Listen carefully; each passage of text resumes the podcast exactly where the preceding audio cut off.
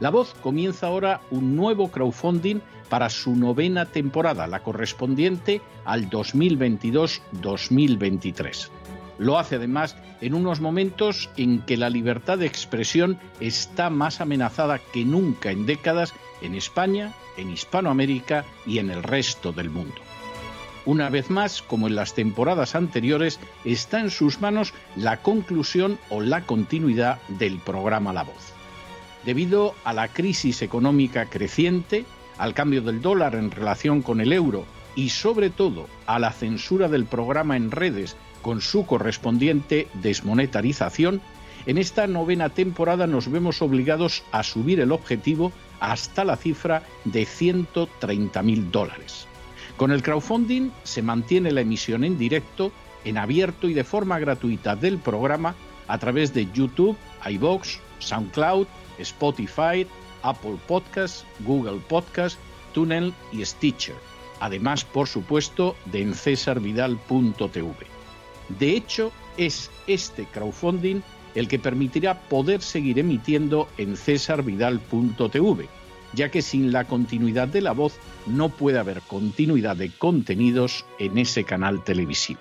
Si la voz, tras la conclusión de esta temporada, no pudiera regresar en el mes de octubre, quizá no sucedería algo tan grave.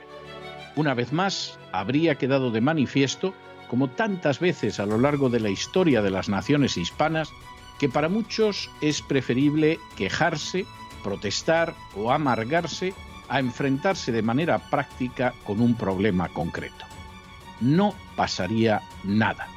La voz simplemente dejaría de emitirse por la sencilla razón de que no hay suficientes personas dispuestas a asumir el apoyo de su causa, que es la de la libertad y de la verdad, la de la información independiente y la opinión rigurosa, la de la lucha contra las tiranías y contra aquellos proyectos que pretenden convertir en esclavos a los seres humanos.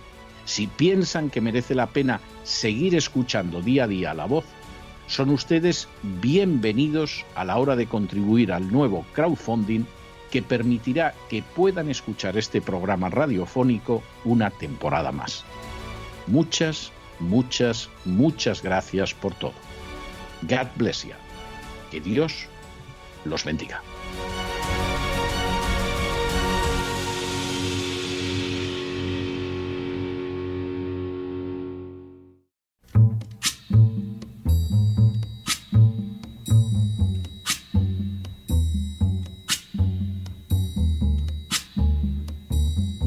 La voz con César Vidal, desde el exilio. When the night has come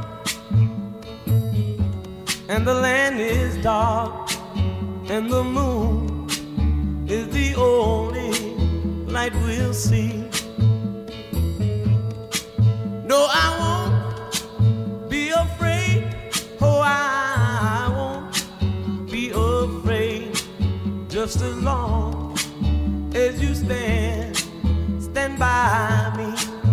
muy buenos días, muy buenas tardes, muy buenas noches y muy bienvenidos a esta nueva singladura de La Voz. Soy César Vidal.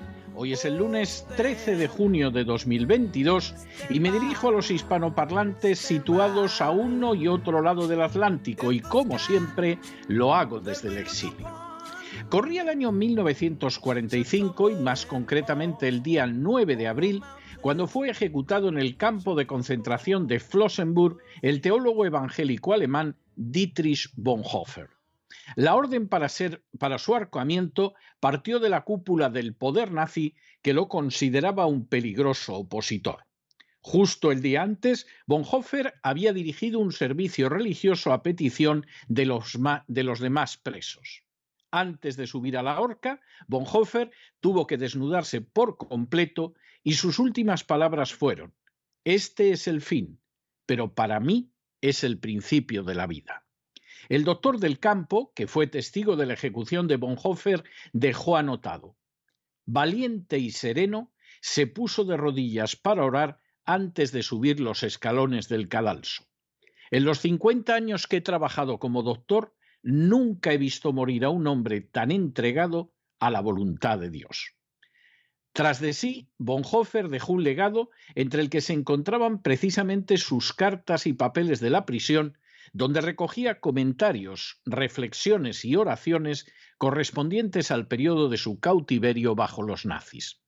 Precisamente entre esos textos había uno en el que afirmaba, la cuestión de la última responsabilidad no es la de cómo voy a poder separarme de manera heroica de la situación, sino la de cómo va a vivir la generación futura.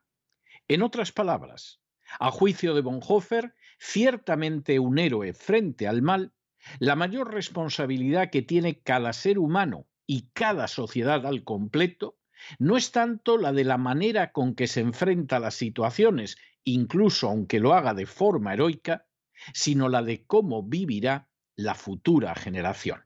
En otras palabras, más allá de cómo debemos comportarnos nosotros, tendría que preocuparnos qué sociedad vamos a dejar a nuestros hijos. En las últimas horas hemos tenido nuevas noticias de la generación. Sin ánimo de ser exhaustivos, los hechos son los siguientes. Primero, la futura generación no amará esa institución totalmente natural que es la familia porque ha sido adoctrinada para considerar como tal cualquier tipo de unión en lugar de la formada en torno a un hombre y una mujer. Segundo, la futura generación no amará a los ancianos, porque ha sido educada en la idea de que nada aportan, de que constituyen una carga molesta para la sociedad y de que por su propio bien deberían ser eliminados. Tercero, la futura generación será inmensamente inculta, porque en escuelas y universidades se ha ido aligerando el contenido de los currículum académicos y las humanidades han terminado por ceder su lugar ante un adoctrinamiento gris y romo.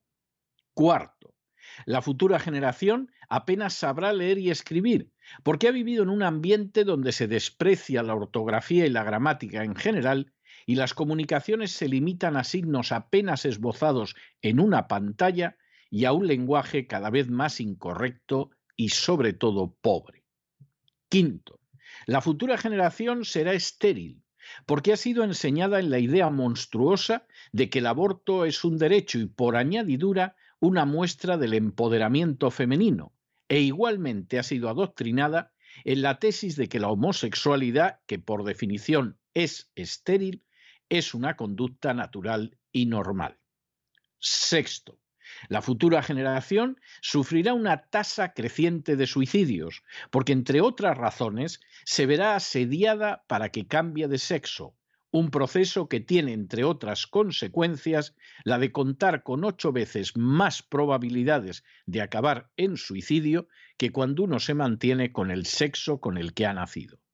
Séptimo, la futura generación será más depresiva porque no se le han ofrecido más alternativas que el consumo temprano de estimulantes, psicofármacos y drogas combinadas a veces con el sexo promiscuo.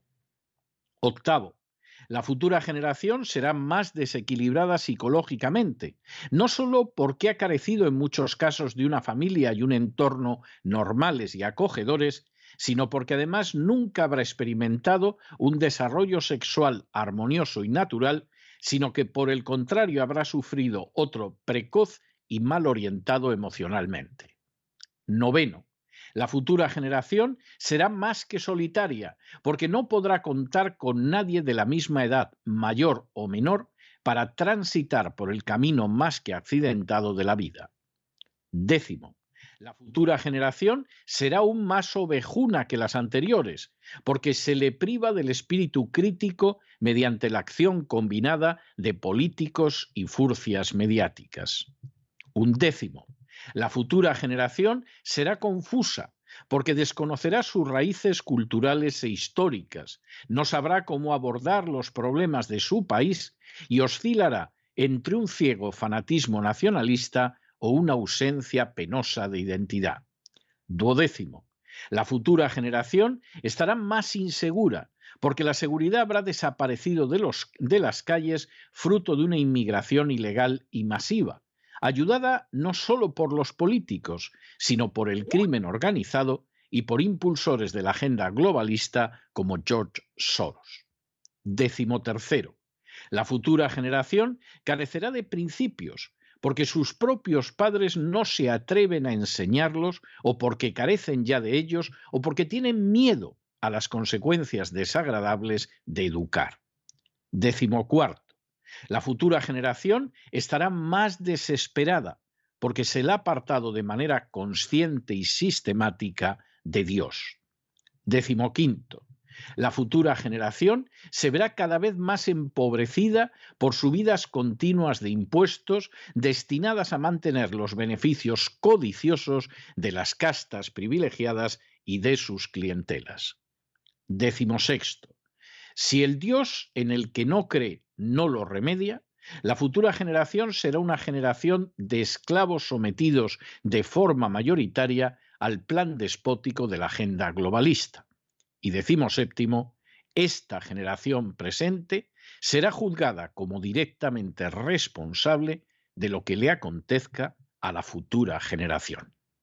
La figura de Dietrich Bonhoeffer es una de las más nobles y heroicas del trágico periodo marcado por el nacionalsocialismo alemán.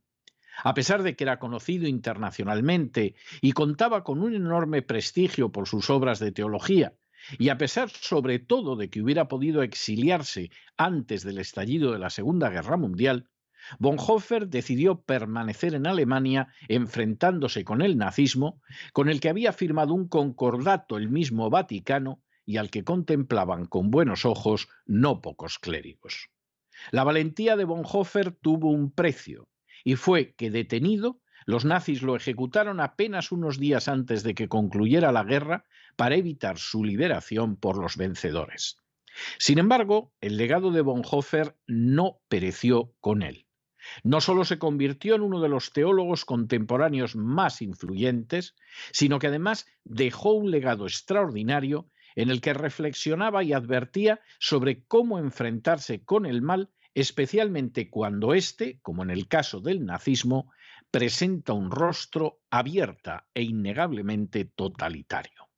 Fue así como Bonhoeffer pudo anunciar que la nación que tolera el mal recibirá su castigo por sus pecados, que es obligatorio mantenerse apartado de ese poder y esas acciones maléficas, y sobre todo, que más importante que esa conducta, aunque sea heroica, es la de formar a la futura generación para que no quede sometida al mal. Las palabras de Bonhoeffer cobran especial actualidad en un momento en el que la agenda globalista es impulsada por entidades como el Foro de Davos, por organizaciones como las relacionadas con George Soros, por los más diversos gobiernos nacionales y por la propia Organización de las Naciones Unidas. Esa agenda tiene que ser detenida y derrotada sin ningún género de paliativos, no solo porque empuja al mundo hacia la tiranía más terrible de todos los tiempos y para conseguir sus fines está dispuesta a todo, sino también, de manera muy especial, porque de ella surgirá un nuevo género humano formado por manadas de esclavos al servicio de una reducida oligarquía supranacional.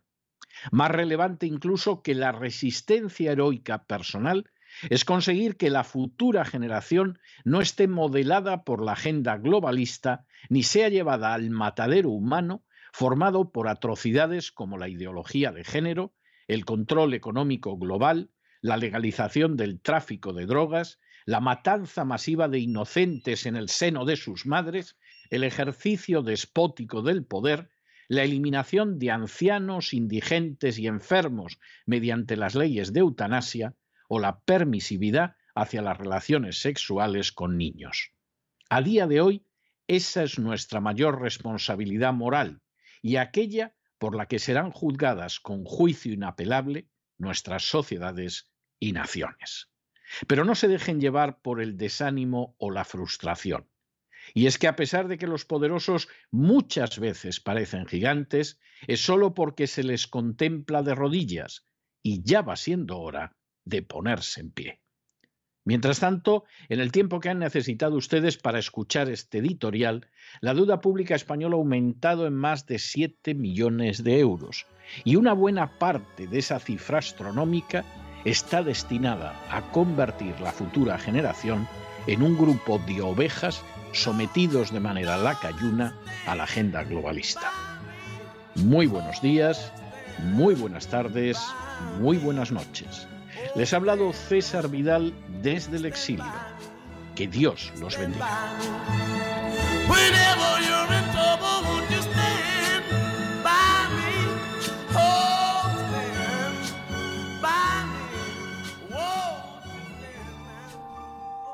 Esta sección está patrocinada por crowdfunding con el siguiente mensaje. Nuestro Señor Jesucristo, el único Dios verdadero, es misericordioso y nuestro Salvador.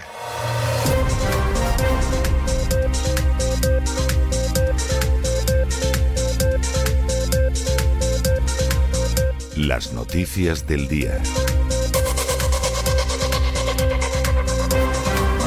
Estamos de regreso y estamos de regreso después de ese editorial que hemos dedicado a recordar a Dietrich Bonhoeffer, pero en fin, no por una de las mil y una razones por las que se podría recordar a Dietrich Bonhoeffer, gran teólogo cristiano, pastor evangélico, por cierto, una parte de su época como pastor evangélico fue en Barcelona, en la iglesia evangélica de habla alemana, teólogo famosísimo antes de que estallara la guerra mundial, hubiera podido exiliarse perfectamente a Estados Unidos, donde vivió durante una época ejerciendo su ministerio pastoral, o a Gran Bretaña o a otros países, y sin embargo prefirió quedarse en Alemania enfrentándose con el nazismo. Hubo gente que prefirió firmar un concordato con Hitler, hubo gente que por el contrario decidió enfrentarse con Hitler. Bonhoeffer además era un personaje de una enorme lucidez, no solamente en su teología, que puede gustar más o puede gustar menos, sino sobre todo en su análisis de la sociedad. Y no deja de ser significativo que en ese volumen interesantísimo de sus escritos y cartas de la prisión, que se publicaron de manera póstuma, él hiciera tanto hincapié en la sociedad del presente que iba a recibir un severo castigo por no haberse enfrentado de manera masiva con Hitler y con el nazismo, sino también las referencias a la generación futura y a la idea de que, hombre, sí, era muy importante oponerse con el mal, oponerse al mal ahora, y además hacerlo con valentía. Eso era importantísimo, aunque implicara una resistencia heroica.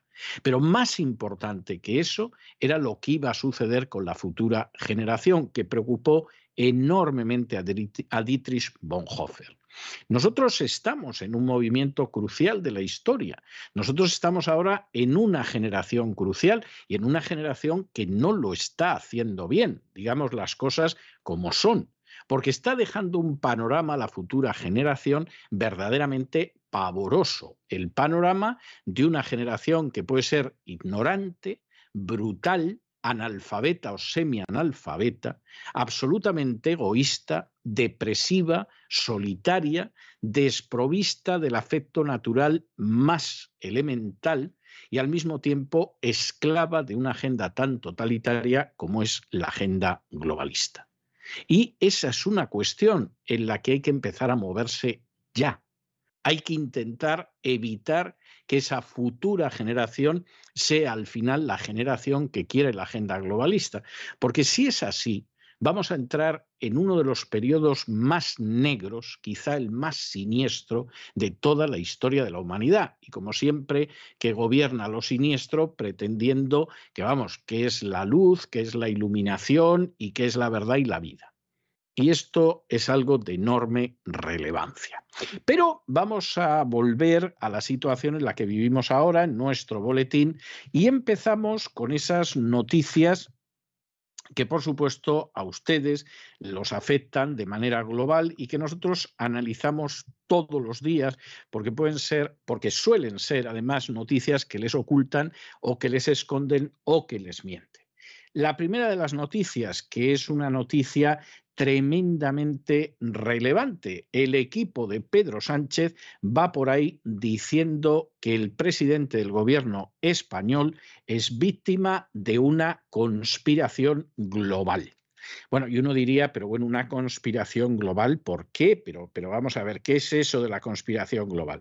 Pues sí, sí es una conspiración global, porque claro, se da la circunstancia de que en un momento determinado, pues hay una reunión en la que se reúnen los mandamases de Francia, de Italia, de Alemania, para hablar con Putin y resulta que que el que no aparece ni por aproximación es Pedro Sánchez, no le han llamado, no le han tenido en cuenta, esto es una conspiración, y luego ahí tiene usted a los argelinos, que seguro que detrás de ellos está Putin. Fíjese usted que los argelinos teníamos un tratado con ellos de cooperación, de buena amistad, y van a romper el tratado. Aquí hay una conspiración contra Pedro Sánchez, porque es un personaje de tal altura, de tal tronío, de tal profundidad, que a la se han conjurado contra él. No, no, no, no, no, no. Digamos las cosas por su nombre.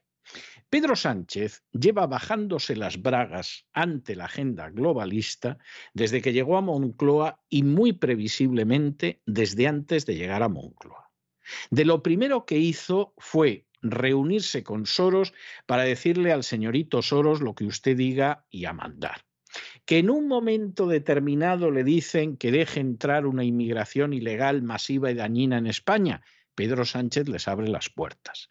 Que en un momento determinado le dicen que se tiene que traer a Zelensky para que hable en el Parlamento. Nada, en el Parlamento desde el primero hasta el último aplaudiendo como focas a Zelensky y encima a Pedro Sánchez pronunciando un discurso de baboseo verdaderamente estomagante y vomitivo.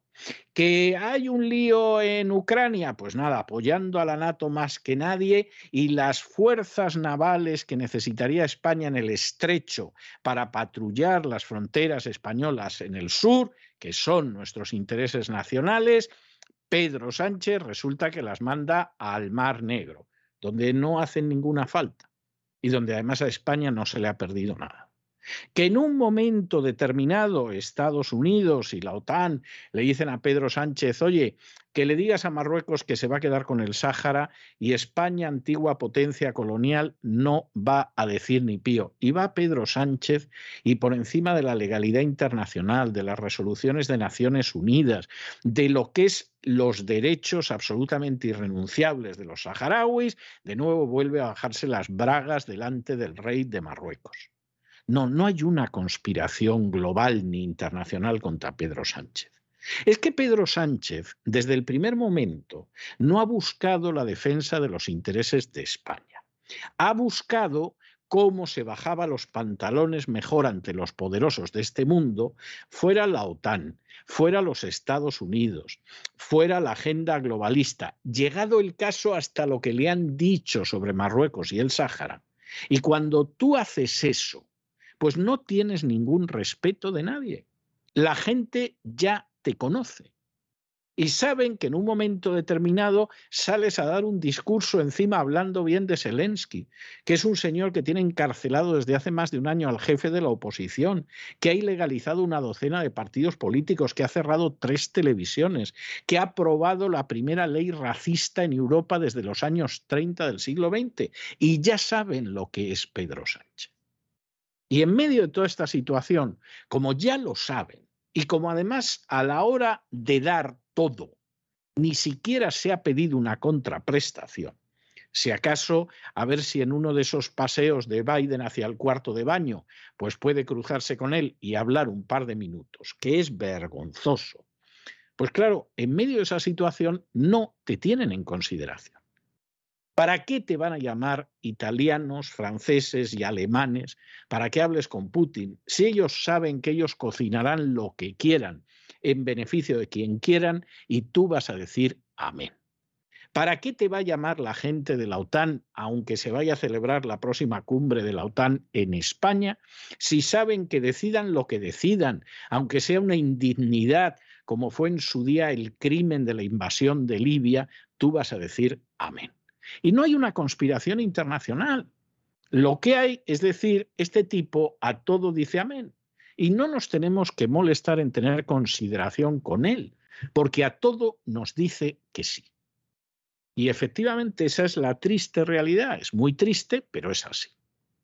Y en medio de esa situación no hay conspiración global, ni conspiración internacional contra Pedro Sánchez. Hay desprecio.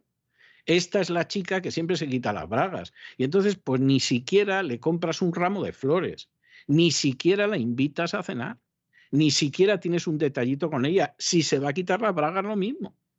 Y esa, lamentablemente, porque es muy triste y muy doloroso, tener que reconocerlo, esa es la situación de España y es la situación del presidente del gobierno, si me apuran ustedes, hasta del ministro de Asuntos Exteriores.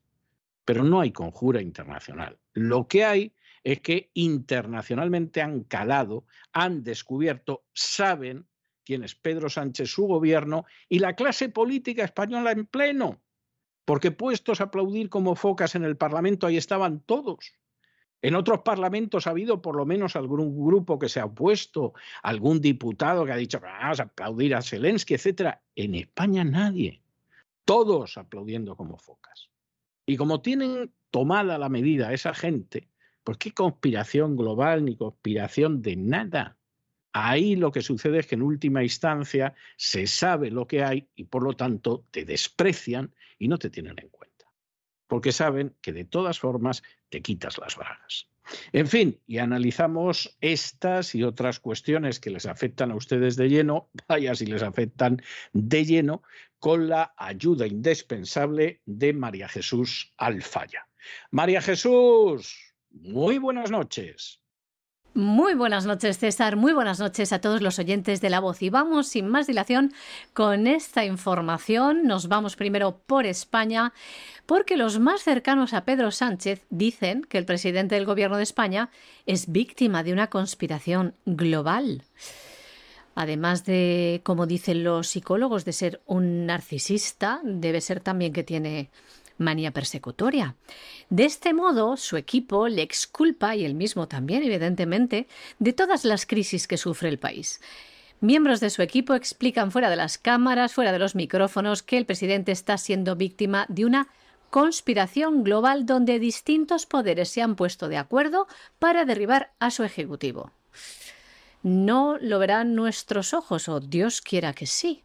Afirman que lo han intentado desde el principio, pero ahora es cuando más fuerte golpean. Y también señalan a los conspiradores, jueces, miembros de las Fuerzas de Seguridad del Estado, militares o el Centro Nacional de Inteligencia, el CNI. Y mientras el Partido Socialista, algunos de los varones, como saben, han criticado a Sánchez desde el principio Muchos dicen que trata de sacudirse responsabilidades o que corta cabezas, cesa o hace que dimitan los que están a su lado, pero él nunca asume la responsabilidad de nada. Y tienen miedo de que esta manera de proceder haga que el partido pierda credibilidad.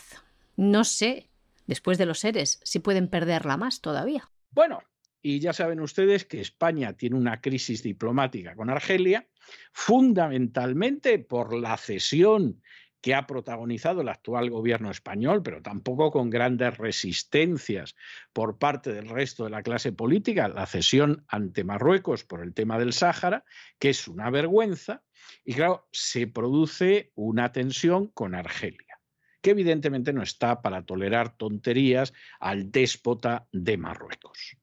Y entonces, en medio de esa situación, pues hombre, hay que convencer a los marroquíes de que España se va a seguir inclinando ante ellos, de que España va a seguir abriéndose de piernas ante los deseos del rey de Marruecos y que España va a estar a lo que le diga el sultán.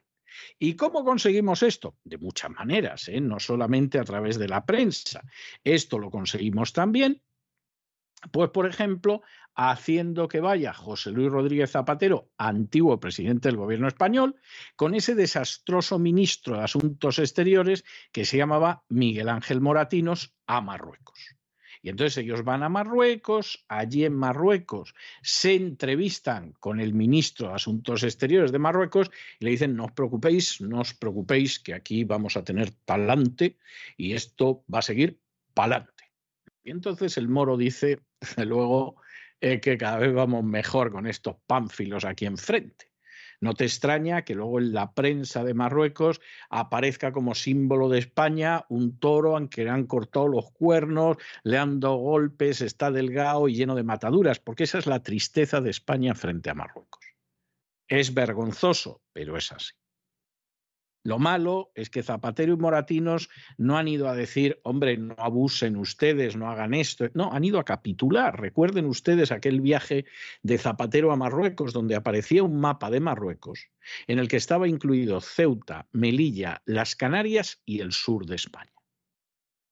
Y esa lamentablemente es la pretensión de Marruecos y lo acabará consiguiendo no para de desembarcar invasores en territorio español y encima a esos invasores se les da la nacionalidad española, pensando que votarán al Partido Socialista. Sí, sí, sí, sí. No conoces tú a los marroquíes. Y hemos tenido experiencias muy amargas con ellos durante décadas y vamos a seguir teniendo experiencias muy amargas con ellos. Y esta es la situación que hay claro, encima Zapatero y Moratinos a qué van? A hacer el papel de componedores de la gran traición y la gran indignidad española ante Marruecos. No es nada nuevo. En plena crisis diplomática con Argelia, el expresidente del Gobierno de España, José Luis Rodríguez Zapatero, el perejil de todas las salsas, y el exministro socialista de Exteriores viajaron el viernes hasta Tánger para reunirse con el ministro de Exteriores de Marruecos, Nasser Burita.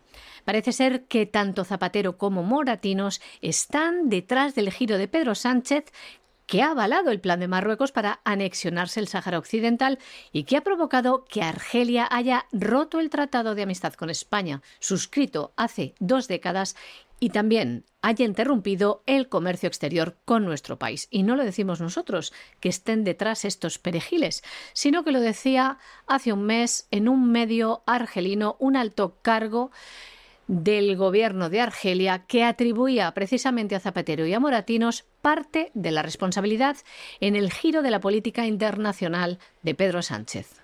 Y nos vamos a Hispanoamérica y nos vamos a Hispanoamérica donde han condenado a Yanín Áñez a 10 años de prisión, que se dice pronto.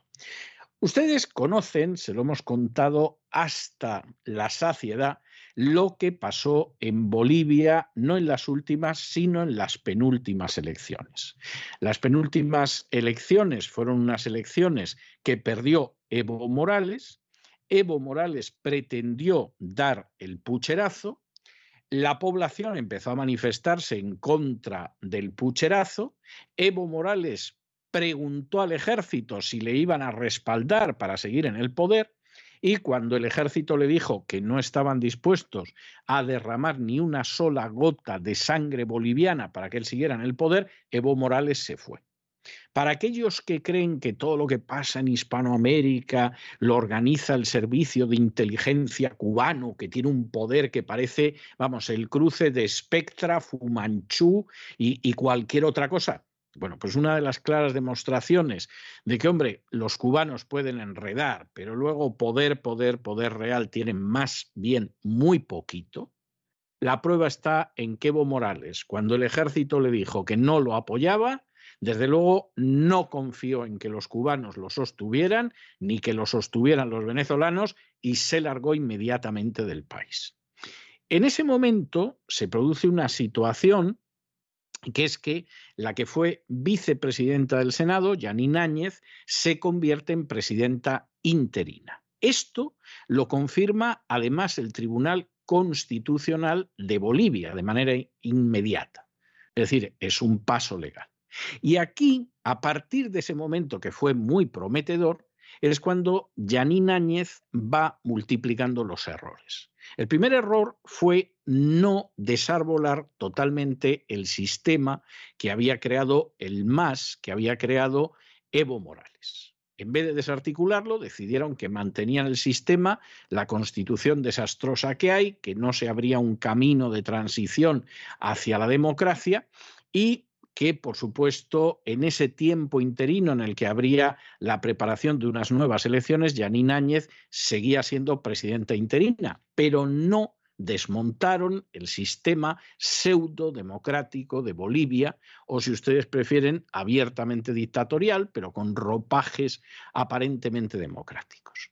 El segundo error de Janine Áñez. Janine Áñez tenía entonces una enorme popularidad, podría haber sido la presidenta, pero la oposición a Evo Morales, todo el mundo decidió que como no estaba Evo Morales, pues todos ellos iban a ser califa en lugar del califa. Y en un momento determinado, hasta convencieron a Yanín Áñez para que ella no se presentara a las elecciones, porque, hombre, gozaba de una ventaja, porque había sido presidenta interina, etcétera, etcétera, etcétera, bla, bla, bla.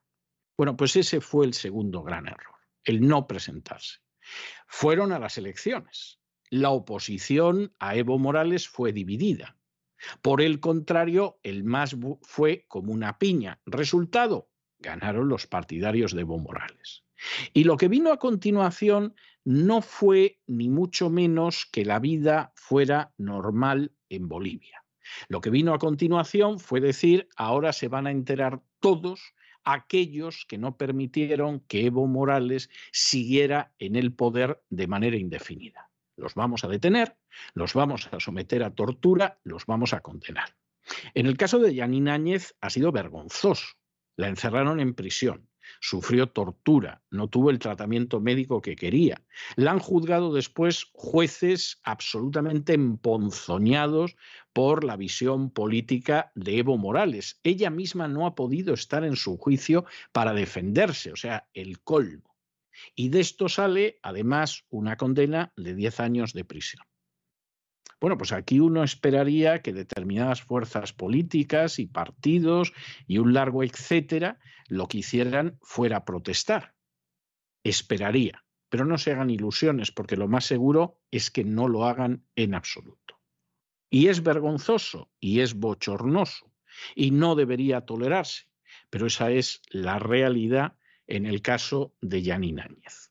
Y vamos a ver qué sucede en esos 10 años y vamos a ver si finalmente se consigue que pueda salir de prisión antes. Porque desde luego lo que aquí pretende con Yanín Áñez y con otros el movimiento de Evo Morales es lanzar un mensaje a navegantes. Si nosotros en el futuro pretendemos perpetuarnos en el poder mediante un fraude electoral, no se os ocurra ni de lejos oponeros a ello. Porque en el momento en el que volvamos otra vez, os vais a enterar. La que fuera presidenta interina de Bolivia, Janine Áñez, ha sido sentenciada a 10 años de cárcel por el caso denominado Golpe de Estado 2. Como saben, la acusan de haber realizado un golpe de Estado contra el expresidente Evo Morales. La exmandataria de 54 años ha sido condenada por los delitos de resoluciones contrarias a la Constitución e incumplimiento de deberes. Una sentencia que se conocía el pasado viernes que la daba el Tribunal Primero de Sentencia de la Paz. Un fallo que llega tres meses después de comenzar el juicio y quince meses después de que la exmandataria fuera encarcelada preventivamente y haya denunciado su familia y ella malos tratos en la cárcel, unas situaciones denigrantes, que todo eso la llevó incluso a ponerse en huelga de hambre. Su salud se vio comprometida. Janine Áñez, al conocer esta sentencia, denunciaba en su cuenta de Twitter lo siguiente. Me han negado el derecho a estar presente hasta en mi propio juicio, si es que así puede llamársele a este simulacro. Me han negado todo y tratado peor que a nadie, pero fui, soy y seré la presidenta constitucional que asumió su deber tras la huida del cobarde, refiriéndose, claro está, a Evo Morales. Además, Janine Áñez ha denunciado que va a apelar el fallo condenatorio. Bueno, y la siguiente noticia es una noticia amarga, sobre todo cuando se vive en el sur de la Florida, pero que demuestra que en última instancia hay gente que no sabe el mundo en el que vive y que se empeña en querer vivir en la Guerra Fría y las cosas han cambiado, incluso entre los cubanos del sur de la Florida. Una de las radios absolutamente institucionales que ha habido en el sur de la Florida, no solamente en el área de Miami, sino en otros sitios, ha sido Radio Mambí. Radio Mambí, pues era una emisora que transmitía una visión del exilio cubano, por supuesto muy contraria a la dictadura que hay en Cuba, muy contraria a otras dictaduras más o menos afines, como podía ser Venezuela o Nicaragua o Bolivia, y que en términos políticos se agrupaba sobre todo en la línea del Partido Republicano, incluso de sector del Partido Republicano fuerte. ¿Qué ha ido pasando con el exilio cubano en el sur de la Florida? Bueno, primero, que muchas de las generaciones que han venido en los últimos años no han venido por razones políticas. Hombre, sí, hay gente que es anticastrista, etcétera, etcétera, pero han vivido toda su vida en el ámbito de la dictadura, no conocen otra cosa y vienen aquí, como muchos de ellos te lo confiesan, porque aquí pueden comprarse unos pantalones vaqueros a un precio razonable, porque su hijo puede tomar una Coca-Cola cuando quiera y porque aunque trabajen mucho, hombre, pues le ven algún fruto a su trabajo mayor que en Cuba. Pero ya historias de democracia, de la liberación, eso es algo que les pilla lejos, es algo distante. Sí, hombre, se alegrarían de que hubiera una democracia, pero no, no es algo que sientan como las primeras generaciones de cubanos. Y les interesan otras cosas. Por ejemplo, si efectivamente el Estado les va a dar ayudas para vivir un poco menos ahogados de cómo viven. Segundo, los demócratas no han dejado de crecer en, dentro del voto cubano. Ya hay zonas de voto cubano donde ganan los demócratas, no los republicanos.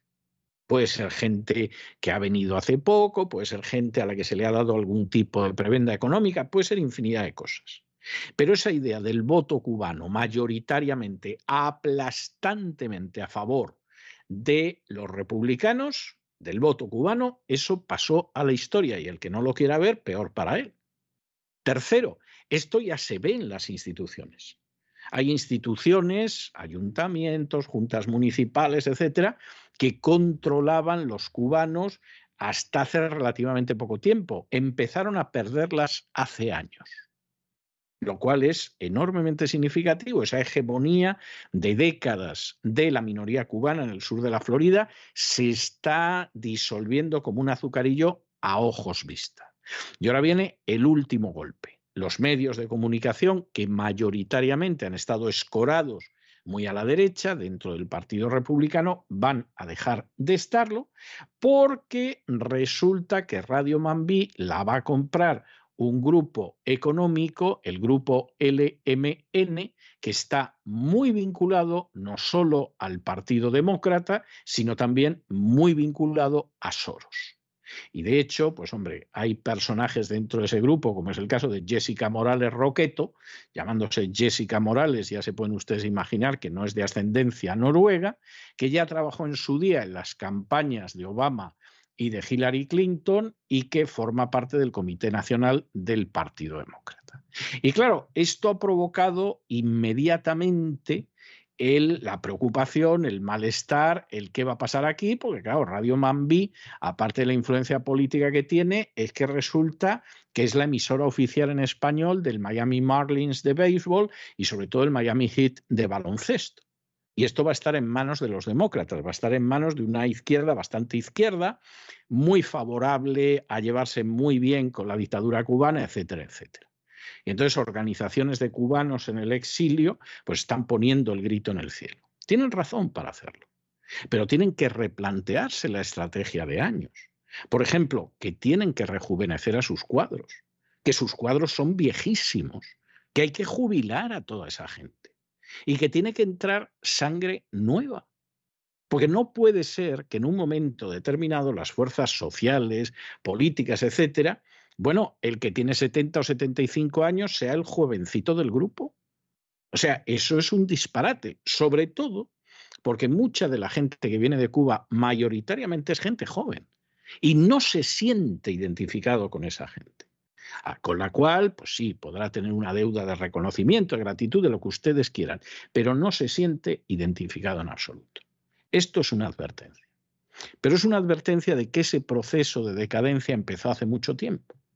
Y si no se ponen medidas, si no se dan pasos para evitarlo, bueno, pues los demócratas acabarán controlando el electorado hispano, entre otras cosas, porque le dan cosas, como sucede en otras partes del país, llámese Nuevo México, Arizona o California, que para eso están los politiqueros, que son los hispanos encargados de perpetrar fraudes electorales en favor del Partido Demócrata.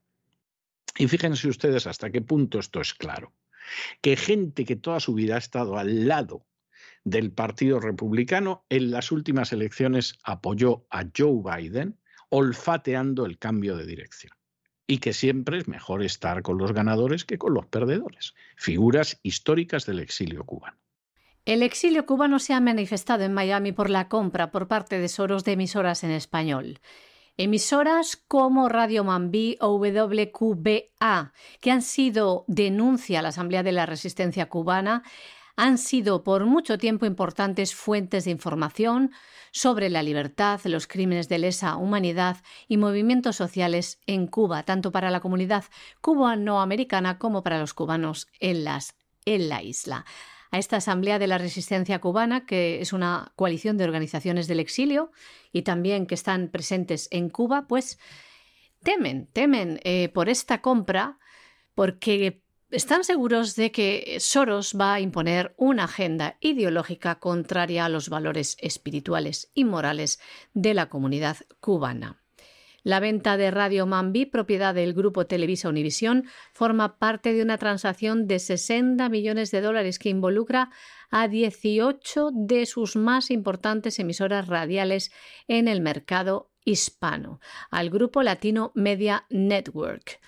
Este grupo recién creado está encabezado por Stephanie Valencia, exdirectora de Extensión Comunitaria Latina durante la administración de Barack Obama, y la activista demócrata Jessica Morales Roqueto, quien trabajó para las campañas de Obama y Hillary Clinton, y que está asociada al Comité Nacional Demócrata. Por su parte, en la web de Radio Mambi, dentro de la plataforma digital de Univision, afirma que durante más de 30 años la estación ha sido líder en la radio en español en el sur de la Florida con programas de noticias y de opinión. Y Radio Mambi es la emisora oficial en español de los equipos Miami Marlins de béisbol y los Miami Heat de baloncesto.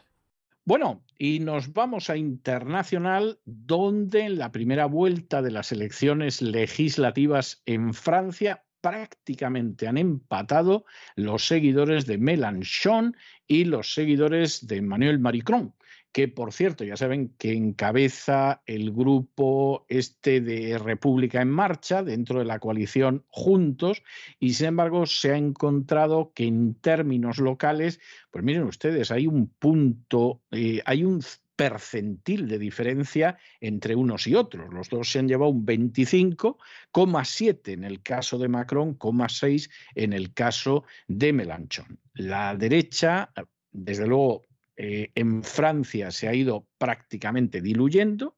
La izquierda sigue teniendo fuerza a escala local, aunque no puedan presentar en estos momentos un candidato a la presidencia de relevancia.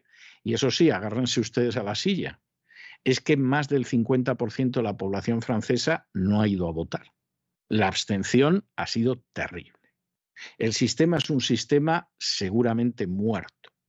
Y no es de sorprender, porque si al final el presidente es Macron, que no es nada más que una marioneta de la agenda globalista, intentando a veces tener un poquito de independencia, pues evidentemente que pase esto nos sorprende. Empate técnico en la primera vuelta de las elecciones legislativas en Francia. La coalición Juntos, que incluye la República en Marcha del presidente Emmanuel Macron, ha obtenido el 25,75% de los votos, ligeramente por delante de la coalición de izquierda Nueva Unión Popular Ecologista y Social, conocida como NUPS, liderada por Jean-Luc Mélenchon que ha logrado el 25,6%. Entre ambas candidaturas media una diferencia de apenas 21.442 votos. La alianza liderada por Mélenchon y los partidarios de Macron se situarían, en cualquier caso, claramente por delante de la agrupación nacional de Marine Le Pen, de los republicanos también y sus aliados de Reconquista. Sin embargo, en cuanto a la distribución de escaños, la proyección de FOP fiducial apunta a que Juntos obtendrá de 255 a 310 del total de los 577 asientos, por delante de NUPS en número de diputados. Tampoco parece fácil que Macron vuelva a contar con una mayoría parlamentaria cómoda, fácil, como la que ha tenido durante la última legislatura. Y hay que decir también que en estas elecciones celebradas este pasado domingo en Francia, la abstención ha sido histórica, ha alcanzado el 52,8%. Bueno, y llegamos finalmente a la conclusión de nuestro boletín con otra noticia de internacional que es enormemente relevante. Y es que, de nuevo, Víctor Orbán, el presidente de Hungría, actúa como un patriota y no como un globalista. ¿Y esto qué significa? Esto significa que Víctor Orbán lo que está haciendo es decir la verdad y buscar sobre todo la defensa de los intereses del pueblo húngaro, que para eso le han votado, no para contentar a Soros. Bueno, Orbán está tremendo. De hecho, algunas de sus últimas declaraciones no ha dejado de decir que él no va a hundir la economía de Hungría para satisfacer a un señor que ha creado una guerra en el este de Europa que se llama Zelensky. O sea que ya saben ustedes a quién atribuye la crisis ucraniana Orbán. Y además ha dicho que, bueno, que esto de embargar el gas ruso es un disparate, que vamos a tener un año que viene lleno de incertidumbre y de ansiedad, fundamentalmente por las consecuencias económicas de las sanciones contra Rusia, y que desde luego vamos con él que no cuenten para apoyar ese tipo de sanciones, ni mucho menos. Esto, esto es algo clarísimo. Bueno, pues lo volvemos a decir. Es que Orbán, evidentemente, es un personaje que busca defender los intereses de Hungría. Por eso, a diferencia de otros que también dicen que tienen una agenda patriota, él no se puso a aplaudir como una foca a Zelensky. Todo lo contrario, desde el principio ha dicho la realidad de quién era Zelensky y la realidad de lo que las medidas de sanciones económicas contra Rusia iban a significar para la Unión Europea, que son verdaderamente desastrosas, aunque haya gente que se esté forrando, los que venden armas, los que transportan el petróleo ruso a terceros países, en barcos de distintas naciones de la Unión Europea, etcétera, etcétera, etcétera. Lo hemos dicho en multitud de ocasiones, Orbán es un personaje discutible. Puede que haya gente que no le guste pero Orbán es un presidente que defiende los intereses nacionales, a diferencia de los políticos que hay en otros países que defienden otro tipo de intereses, en primer lugar los suyos personales, pero luego otros intereses que no son los nacionales. En fin, cada cual que saque sus consecuencias, por supuesto, salvo que esté muy borracho, muy involucrado o muy prostituido. Lo ha dicho durante mucho tiempo. Y lo sigue diciendo alto y claro el presidente de Hungría, Víctor Orbán, que el embargo de gas a Rusia va a destruir toda la economía europea. Y muestras tenemos de ello. El gobierno de Víctor Orbán ha elaborado un presupuesto para el año 2023 con la intención de manejar tanto la inflación, que ha provocado también la guerra, como la crisis económica. El presidente Víctor Orbán afirmaba que es probable que la guerra se prolongue y que el año 2023 va a estar lleno de incertidumbre y ansiedad y que el mundo estaría atormentado por la guerra y sus consecuencias económicas. Afirmaba que si bien los húngaros no serían arrastrados a la guerra, es imposible no sentir sus consecuencias en forma de inflación y crisis económica. Víctor Orbán se ha comprometido a proteger el valor de las pensiones y a garantizar el pleno empleo. Su plan presupuestario protegerá al sistema de apoyo familiar del Gobierno y limitará las facturas de los servicios públicos del hogar. El primer ministro de Hungría ha dicho que los próximos días se va a publicar un decreto que contiene las reglas detalladas sobre las facturas de servicios públicos y también las de alrededor de 100.000 pequeñas empresas que seguirán disfrutando de suministros de energía a bajo coste. En el presupuesto han creado dos asignaciones especiales. Una para defensa, para que el ejército pueda actuar en caso de ser necesario, y la otra relativa a los topes de precios, para proteger el nivel de vida de las familias. Desde el Ministerio de Economía afirman que los topes de precios mantienen un límite de 5 a 6% sobre la inflación, que ahora está en el 10%. Desde la cartera de Economía afirmaban también que los límites de precios podían extenderse más allá de su vencimiento actual del 1 de julio.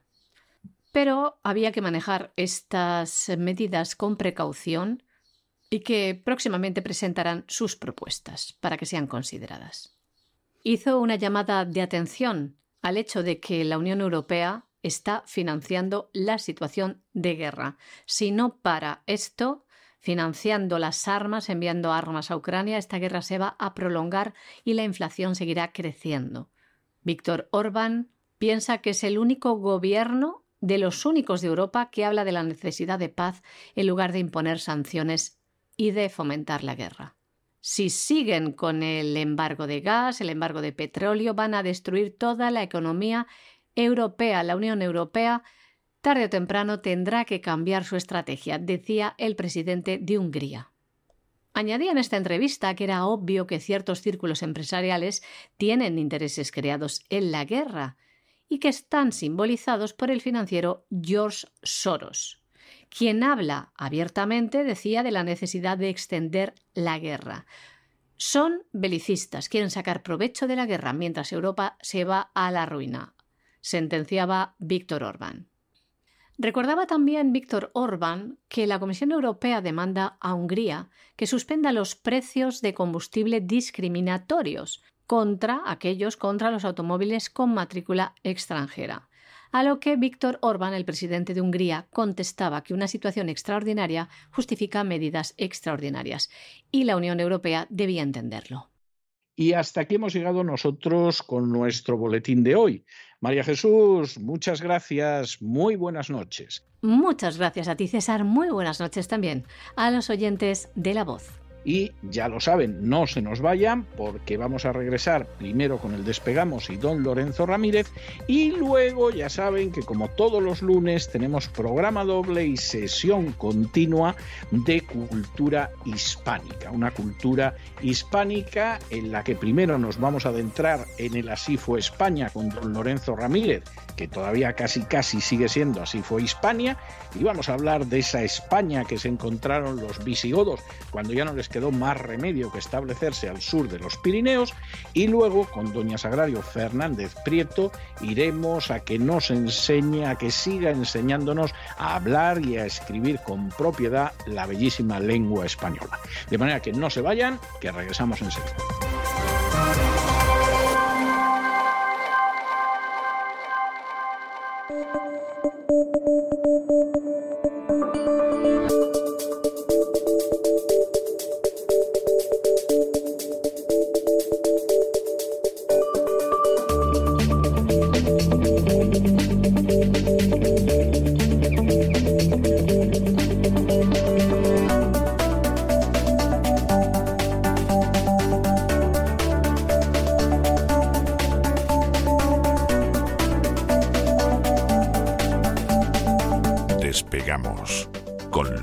Ramírez.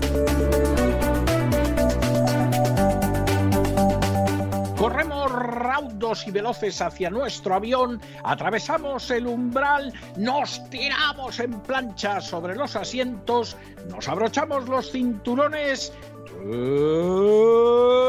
despegamos y nos vamos elevando por los aires hasta alcanzar nuestra altura y nuestra velocidad de crucero. A mi lado Don Lorenzo, ¿qué hace usted con ese impermeable y ese paraguas con el calor que hace en Madrid? ¿Pero qué pasa? ¿Que va a venir el diluvio o, está cayendo algo que yo ignoro? ¿Qué pasa? Muy buenas noches. Buenas noches, don César. Estoy mirando por la ventana y digo, en cualquier momento aparece la plaga de langostas. ¿eh? Madre mía, pero ¿qué ha pasado este fin de semana? Por Dios. Plagas de langostas que hay que también aclarar porque hay alguno que a lo mejor ya está diciendo, ah, pues yo que no he comido, me asomo a la ventana. No, las langostas de la Biblia y tal, esas no eran, no eran de comer, ¿eh? Esos eran de que te comían ellas a ti, ¿eh? Exacto, exacto. Evidentemente. Bueno, no sé, buenas noches por decir algo. La verdad es que eh, menuda, menudo inicio de semana en los mercados financieros. La verdad es que el viernes ya apuntaba maneras. Recordará don César cuando hablábamos en esa presentación del gran reseteo del dato de inflación de Estados Unidos y de la resaca de, de Christine Lagarde. La verdad es que eh, ahora mismo mirar en los mercados es, es eh, bueno, el rojo evidentemente es el gran protagonista. Vamos a intentar explicar algunas claves sobre lo que está sucediendo. Muchos de nuestros oyentes ya sabían eh, que este escenario se iba a producir, no porque seamos muy listos, sino porque se han ido poniendo las piezas para que, para que se produzca. Bueno, pues ahora mismo hay muchas alarmas sonando a la vez, pero yo le pediría a todo el mundo, especialmente a los que ya son viejos oyentes de este programa, que intenten tranquilizarse un poco porque lo que está pasando hoy, lo que ha pasado hoy, lo que seguramente pasará en los próximos días hasta la reunión de la Reserva Federal, es algo que ya sabíamos que iba a ocurrir y para lo que nos llevamos preparando, por lo menos psicológicamente, desde hace tiempo. Es verdad que hay mucha gente, sobre todo aquellos que no siguen este programa o aquellos que no leen autores independientes, que estarán ahora mismo asustados en sus casas. Bueno, pues afortunadamente, eh, este club de amigos, que es el, la de César Vidal, eh, no tiene ese problema, porque nosotros ya sabíamos que había una serie eh, de problemas, evidentemente, ¿no? Unas alarmas están sonando ahora cuya existencia algunos seguían negando hasta hace cuatro días, literalmente hasta hace cuatro días, y que el pasado viernes ya hicieron un acto de presencia cuando se confirmó que el Banco Central Europeo no solo dejará de comprar deuda de los países y empresas de la eurozona, sino que realizará varias subidas de tipos. En julio un 0,25 y en septiembre un 0,5%, es decir, el doble de lo que esperaba el mercado, el doble de lo que había apuntado de alguna manera Christine Lagarde. Y de ahí hacia arriba. Vuelvo a precisar un elemento que sigue sin llegar a la mayoría de la población y no me extraña porque esto a mí me gusta mucho, sé que es un poco difícil, pero como es determinante, me gusta también explicarlo o intentarlo de forma sencilla.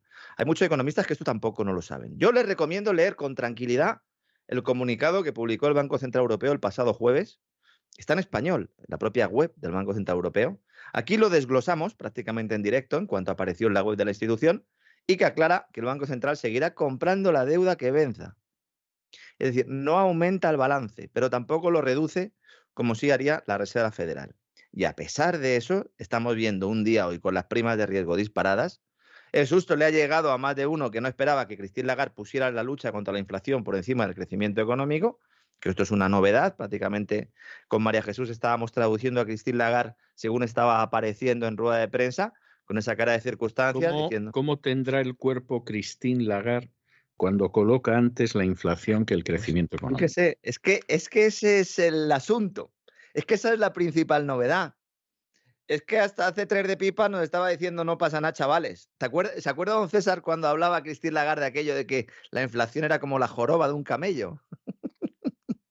que decía, Efectivamente, bueno, sí, eh, sí, la joroba de un camello y el que sí. no se lo quisiera creer que reventara. Claro, claro ya decía, o sea, al principio sube y luego baja, claro, claro, muy bien, Cristín, pero cuando baja, ¿qué es? ¿Porque has tenido que destruir la demanda absolutamente porque se te ha descontrolado la joroba del camello? ¿O Exacto. es que tienes que cambiar de camello, Cristín Lagar? A lo mejor es que sí. Cristín Lagar necesita un camello distinto, ¿no? Y así sí, eso, eso, se puede entender de muchas maneras, olvide usted el símil.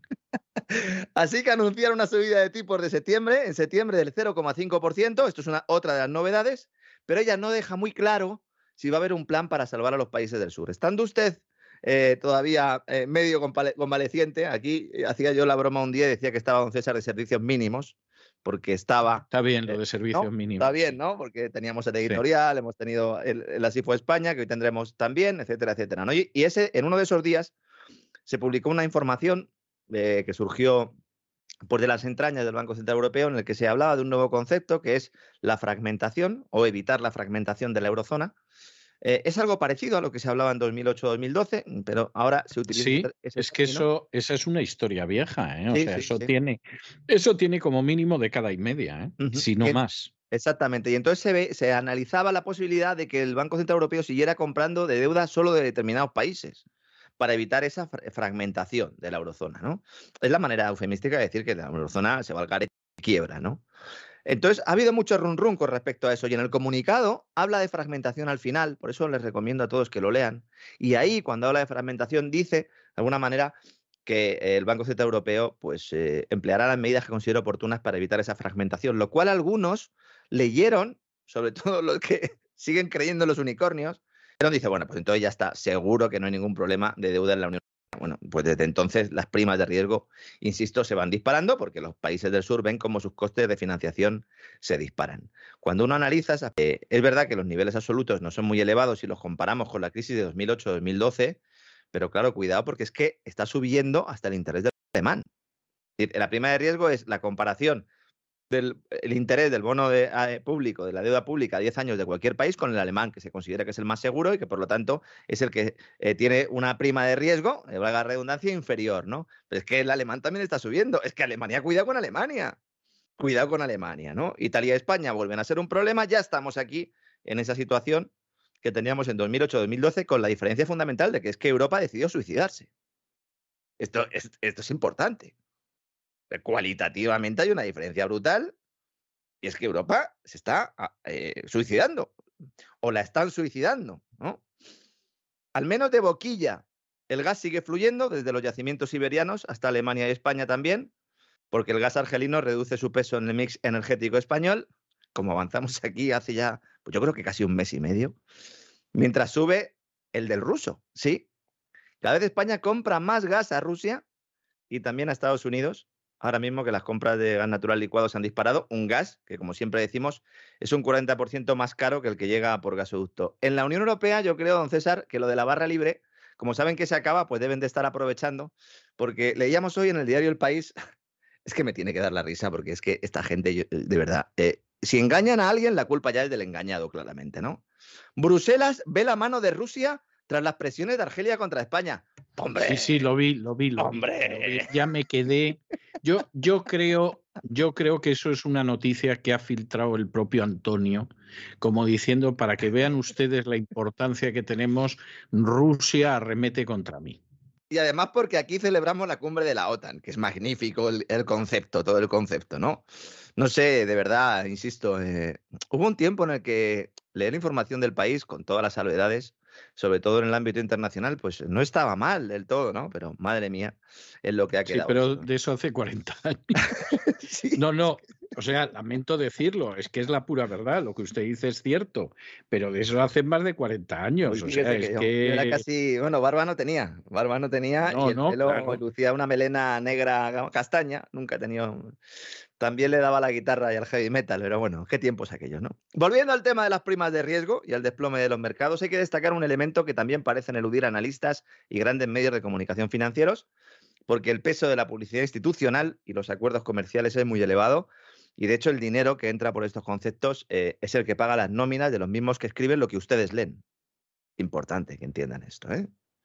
Mm, pero es que esto es así, es que esto no es que me lo hayan contado. Mm, es que yo estaba escribiendo en redacciones y me han dicho, el sueldo este mes lo paga Telefónica. ¿Mm? El sueldo o la este caixa. O la, caixa. ¿eh? O la caixa, la caixa, ¿no? El tema es sencillo y evidente. Cuando hay anuncios de subidas de tipos de interés, los mayores beneficiados, ¿quiénes son? En teoría, pues los bancos, ¿no? Porque pueden cobrar más por sus créditos y mejorar así el margen de intermedia, el margen de intereses, que es al fin y al cabo el núcleo del negocio bancario, ¿no? Es decir, que en estos momentos las acciones de las entidades financieras deberían estar subiendo como la espuma.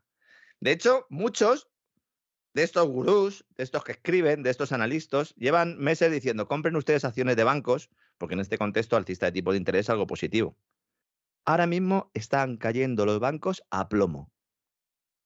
Especialmente en España. Lo de España es espectacular. No, no nos pilla de sorpresa ninguno. Y que sea especialmente en España, menos.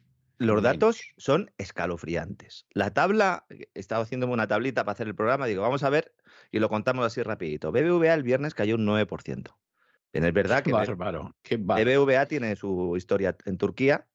Ha anunciado hoy además que va a dejar de, financiar a, las petroleras, porque dice que, esto va contra el cambio climático, hasta que no saquen a, la actual cúpula directiva de BBVA del banco. Cuidado con, cuidado con BBVA, ¿eh? Que los depositantes tampoco se preocupen, que seguramente, pues no sé, cualquier día le, llegará una carta de Ana Patricia poniendo que ahora son su nuevo banco, el de la llama. Bueno, pues sí, perfecto. Pero cuidado con los. Cuidado con lo que está haciendo BBVA, ¿eh? Luego tenemos eh, CaixaBank, ¿no? Lo acabamos de mencionar. Caída del 7% el viernes. Después de anunciarse una subida de tipos más agresiva. Don César. Sí. Sí. Que en teoría deberían subir. Santander un 6. Sabadell y Banquinter lo mismo. No, Santander un 7 también. Sabadell y Banquinter un 6. Estoy ahora mismo con en la pantalla y es que están cayendo todos, otra vez. Fuerte castigo a los bancos. Están titulando ahora mismo los medios de comunicación en España cuando estamos haciendo este programa. Caída absoluta, ¿no? ¿Qué está pasando? ¿Y por qué será? Porque a fin de cuentas, a fin de cuentas, los bancos, eh, la tercera parte de sus beneficios los consiguen sacar probes además que ponen ahí el dinero, no se explica esto. ¿Qué pasa? ¿Que los pobres ya se están llevando el dinero para debajo del colchón? Aquí están pasando esencialmente dos cosas. En primer lugar, que el mercado Y esto no se le está contando a la gente, y esto es lo más lamentable, porque es un riesgo importante, yo creo que el mayor. El mercado comienza a descontar la posibilidad de que se produzca una crisis financiera cuando el aumento del coste de financiación se traduzca en impagos generalizados. Esto en los ICO, en los créditos ICO ya está pasando, lo llevo diciendo ya aquí pues, desde hace muchas semanas, porque es que además yo tengo gente dentro del ICO que le llaman a estos créditos la barra de hielo, lo he explicado ya alguna vez, porque es un crédito que se da, pero que cuando vayas a cobrarlo ya el hielo ya no está, ni el agua, ni nada, no queda nada. Y esto tiene mucha relación con la segunda cuestión importante, y es aquí donde hay que focalizarse. Y es esto lo que habría que preguntarle a Lagarde, lo que habría que preguntarle también en alguna medida a Powell, pero sobre todo en las juntas estas de accionistas, donde va el personal ahí, los periodistas van ahí, pues eso, ¿no? Hacer de voceros. ¿Es que los balances de los bancos no son tan sanos como nos están diciendo? Porque si lo fueran, si fueran sanos, entonces las acciones reaccionarían al alza con un anuncio de subida de tipos. Sobre todo si va a ser más agresiva. Nos están ocultando información que los inversores saben y como los inversores lo saben, por eso están castigando a los bancos. No es doña Manolita la que está vendiendo acciones de Santander después de anunciar Lagarde una subida de tipo de interés. Son las grandes manos, los grandes fondos, los amigos BlackRock y compañía. BlackRock es el principal accionista de la banca española. Es que no me hace falta dar muchas más pistas. ¿Mm? Claro, los que sí ya están notando los efectos de esta tímida vuelta muy tímida a la ortodoxia monetaria, por ser muy buenos con ellos, son los hipotecados. El Euribor, don César, un día está subiendo, ahora mismo está en el 0,8. Escribí un artículo ayer para el periódico Mercados, escribo todos los lunes un, periódico, un, artículo un poco contando las perspectivas y las un poco por dónde va a ir la actualidad económica en la semana, y ponía un 0,6 y ya lo ponía como algo bárbaro, porque es que hasta hace escasos meses el Euribor estaba en negativo. El Euribor es el tipo de interés hipotecario por excelencia. Ahora mismo se está hablando de que los próximos 18 meses se irá al 2%. Al 2%. Llevaba varios años en el menos 0,5%. ¿Mm? Mala noticia para los hogares y en teoría buena para quién? Para los bancos, ¿no? Siempre y cuando los préstamos se devuelvan, amigo. Aquí es donde está el asunto. Claro, si los préstamos se devuelven, el banco se forra, pero ¿y si no se devuelven? Y este es un problema que no se circunscribe solo a España, porque el Banco de Inglaterra ya está planteando cómo serán los rescates cuando los impagos acudan al sector financiero. Ha hecho un informe y ha dicho, bueno, estamos satisfechos porque ninguno es tan grande como para quebrar. Hombre, pues si se consuelan ustedes con esto. Pero el hecho de que se hable de estas cosas ya ha puesto nerviosos también a los inversores de la City. Es ya lo que les faltaba, porque el presidente de la patronal británica de pequeños y medianos empresarios ha anticipado ya que hay medio millón de empresas en, Reino Unido a las puertas de la quiebra. Están sin liquidez y van a acudir en masa a los bancos para conseguir refinanciaciones. ¿Y los bancos qué les van a decir? Que no o que sí, pero a un mayor interés. Si miramos a Estados Unidos, la cosa no es tan grave, aunque tampoco pinta bien, sobre todo tras ese reciente dato de inflación del 8,6%, que obligará a la Reserva Federal a acelerar también su vuelta a esta, a esta tímida vuelta, ¿no? A esa ortodoxia monetaria. Y digo tímida, insisto mucho en este término, porque los tipos de interés tendrían que subir mucho más para anclar las expectativas de inflación. ¿Cuánto? Una pregunta que nos hacen mucho. Bueno, pues eh, no lo sabemos. Es decir, es un tipo, es, el tipo de interés es un precio intervenido, entonces no sabemos cuál es el, el de mercado.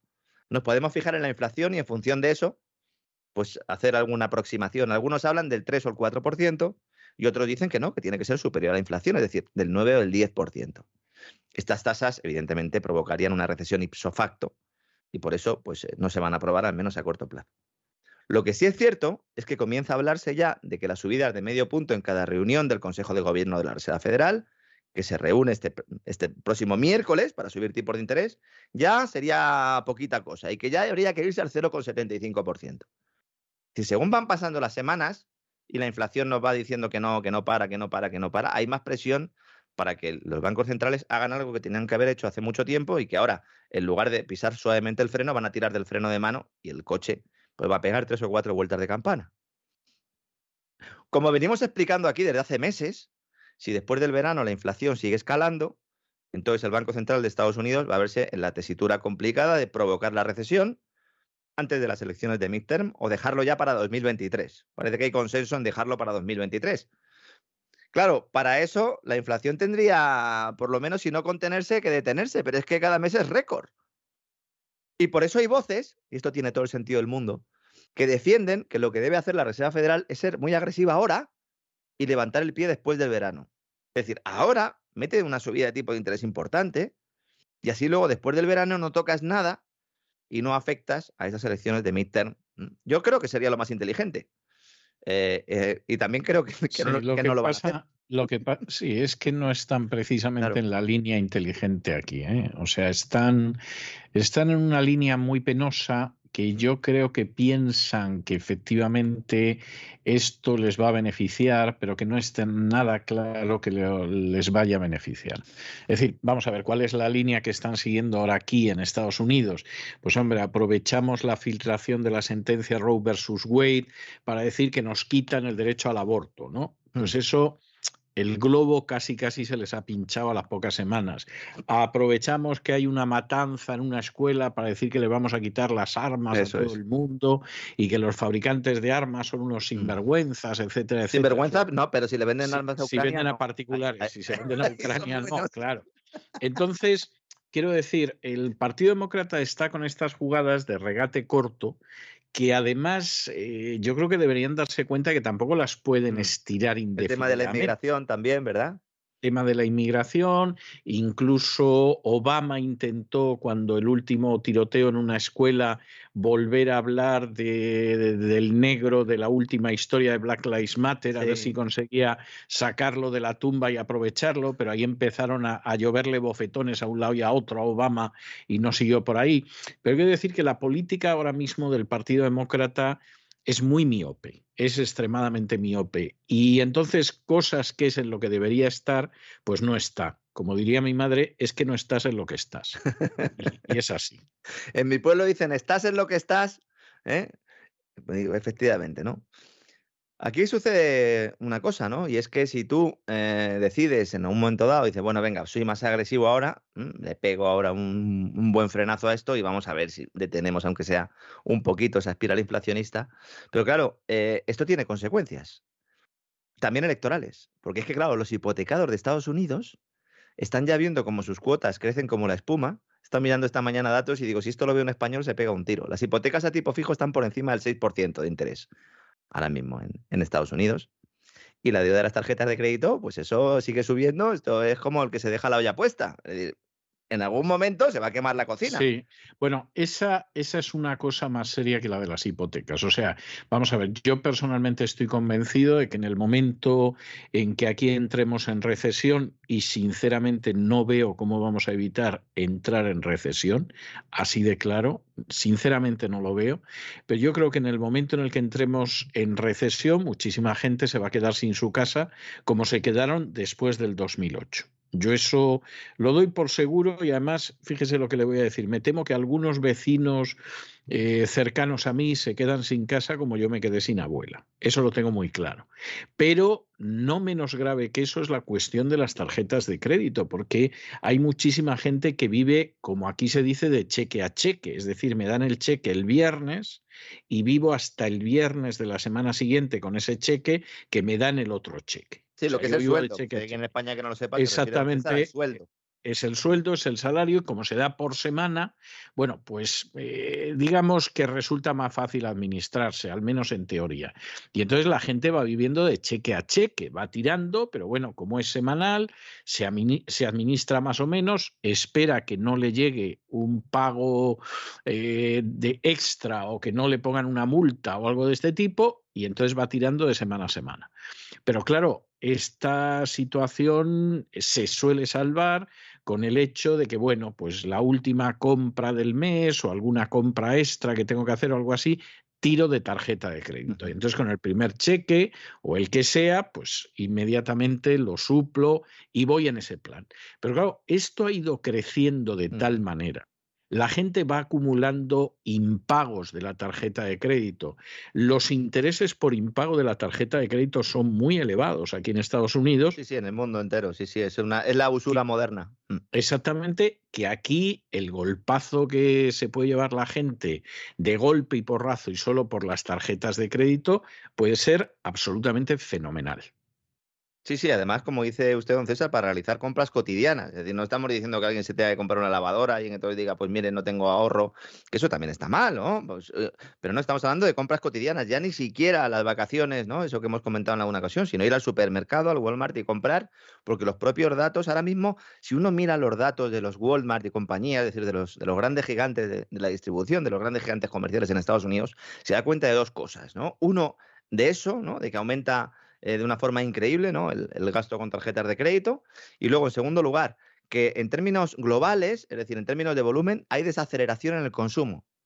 Lo cual son dos cosas que, aunque parezcan antagónicas, van de la mano, porque efectivamente hay desaceleración en el consumo, porque la gente ya ha perdido ahorro y ya no se da tantas alegrías, pero sin embargo, hay algunos que quieren seguir dándose las alegrías y tiran de tarjeta de crédito. Y esto es lo que está sucediendo en Estados Unidos. Claro, llega un momento en que ni así. Claro. O sea, sinceramente, claro. llega un momento en que ni así. La inflación y caerá por la destrucción la de la demanda. La inflación claro. caerá por la destrucción de la demanda. Y eso lo saben los que están tomando las decisiones, pero no lo pueden decir, porque si lo dicen, entonces dirán, ¿cómo que destrucción de la demanda? ¿Y quién la va a destruir? Pues, ¿quién no. la va a destruir? Pues Janet Yellen, Jerome Powell, Christine Lagarde, el gobernador de Banco de Inglaterra, que también hay reunión esta semana. Bueno, el de Japón, ya no digo nada. El, el yen está en mínimos de, de, toda la historia ya. Y todavía hay gente alabando el modelo japonés, ¿no? Eh, voy a hacer una precisión, eh, porque claro, sobre todo, ya no tanto por el programa de hoy, que también, sino por toda la información que va a venir en las próximas semanas. Aunque esto parezca el apocalipsis, no lo es.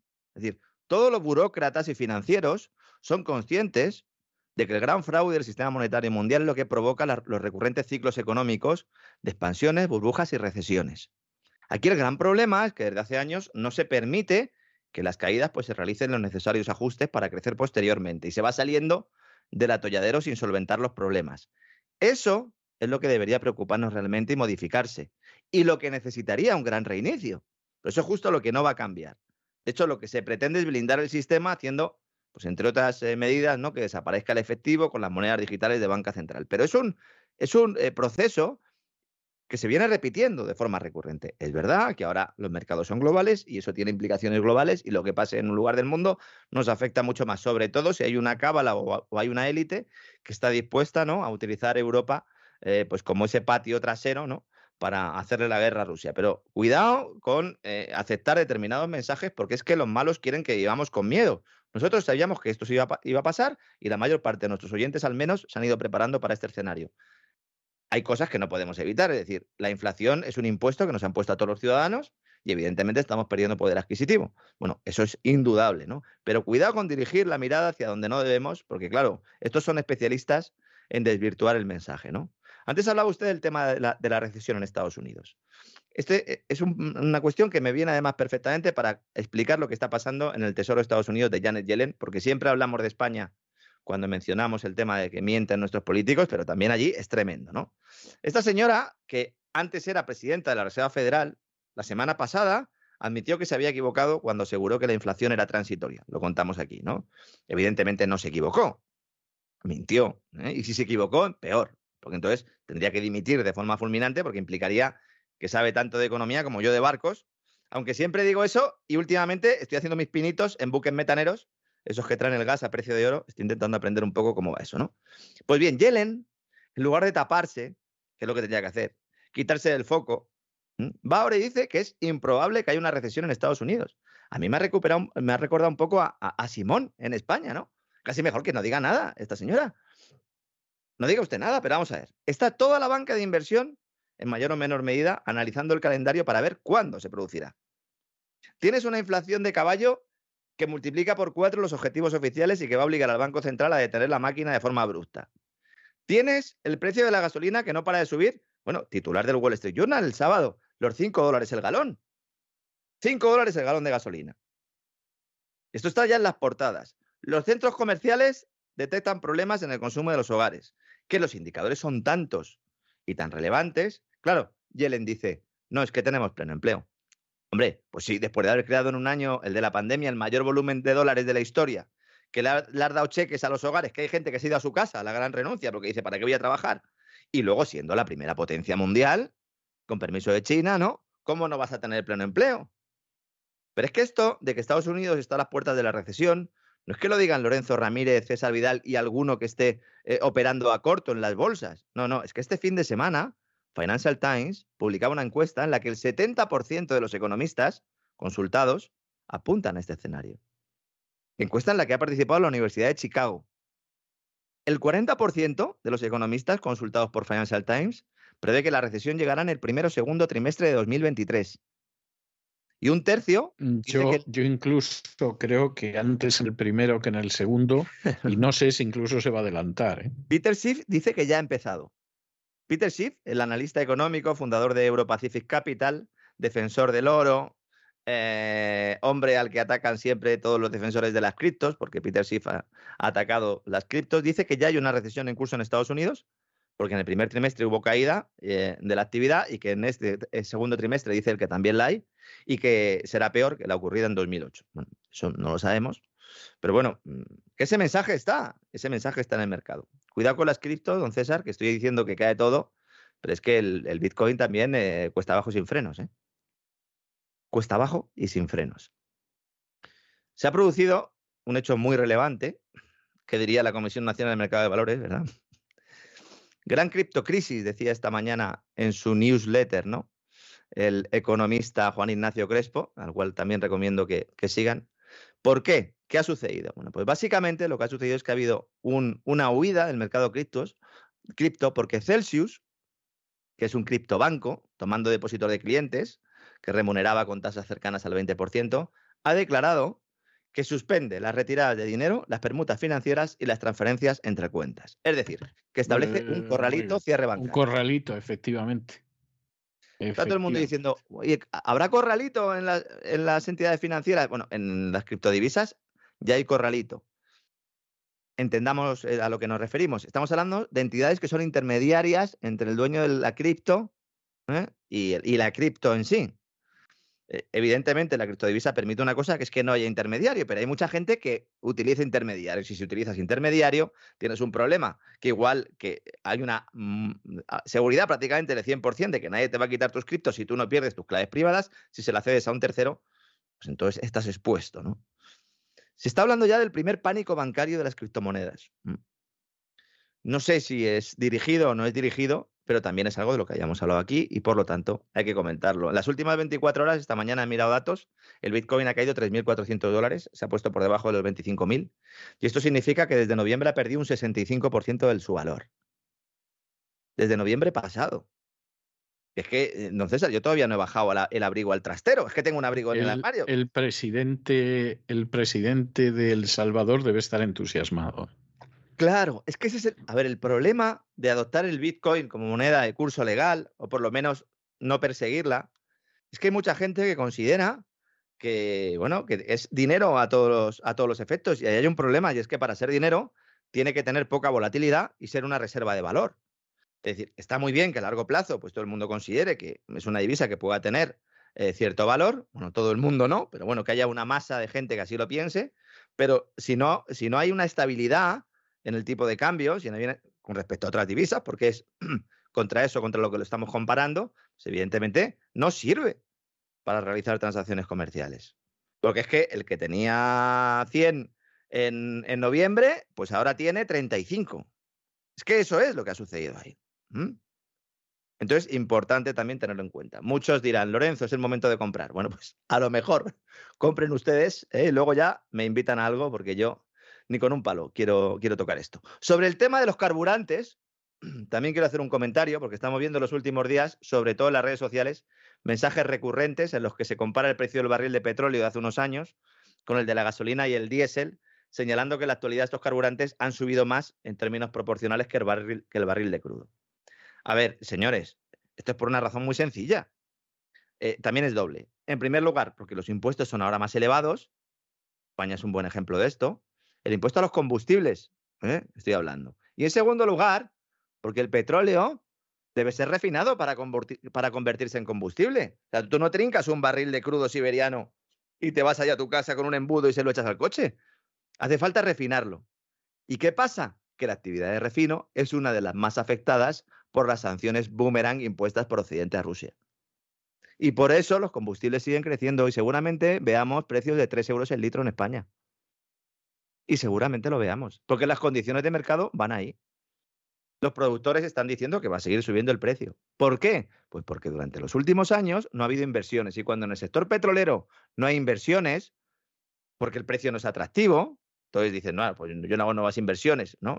Intento sacar más de los, de los pozos que ya tengo y hasta que no se disparan los precios, no vuelvo a hacer eh, nuevas prospecciones, no vuelvo a abrir yacimientos. Y ahora hay un problema porque no hay suficiente petróleo, pero porque a uno de los tres primeros productores del mundo hemos decidido no comprarle. O que no le vamos a comprar dentro de unos meses. Entonces, oiga, es que hay escasez de petróleo, ¿no? Lo que hay es, eh, que hay es mucha tontería. Eso, eso sí que hay, hay mucha tontería, ¿no? No me cabe la menor duda, ¿eh? Pero, pero usted me, me, dirá cómo se arregla esto, porque aquella canción que decía aquello de basta ya de tanta tontería, eh, yo, yo no sé si se puede aplicar en este caso. Y, y, ir al grano y meter mano a Christine Lagarde, por ejemplo, a mí Uf, francamente me, me entera, ¿eh? sinceramente. Sí, sí, porque uno no sabe lo que se puede encontrar ahí. No, sí, eso mejor no. Por seguir, por seguir con la letra de la canción, ¿eh? que no nos entienda mal la gente que, que, es más joven o muy mayor y no ha estado en esto y no sabe de lo que estamos hablando, que no, en fin, que no, no, no nos malinterprete. Estamos citando una canción, ¿no? Una canción popular de pop de los, de los Presuntos 80, ¿no? implicados eran. Eh, pues, eran presuntos implicados. Sí, sí, exactamente. ¿no? Basta ya de tanta tontería, ¿no? Podríamos decir. ¿no? Entonces, ahora lo que ocurre es que terceros países que no están bajo el paraguas y la bota de la OTAN compran el petróleo a Rusia y lo refinan y luego nos lo venden con un lacito. Pero es el petróleo ruso, ¿eh? El petróleo que estamos, echa que estamos echando en el coche, ¿eh? en la gasolina, eh, buena parte de ella es petróleo ruso. La semana pasada explicamos que India es uno de estos países y que Rusia le ha denegado una ampliación de los contratos porque está viendo que Europa tiene combustible procedente de Rusia, pero sin comprárselo Claro. al Kremlin.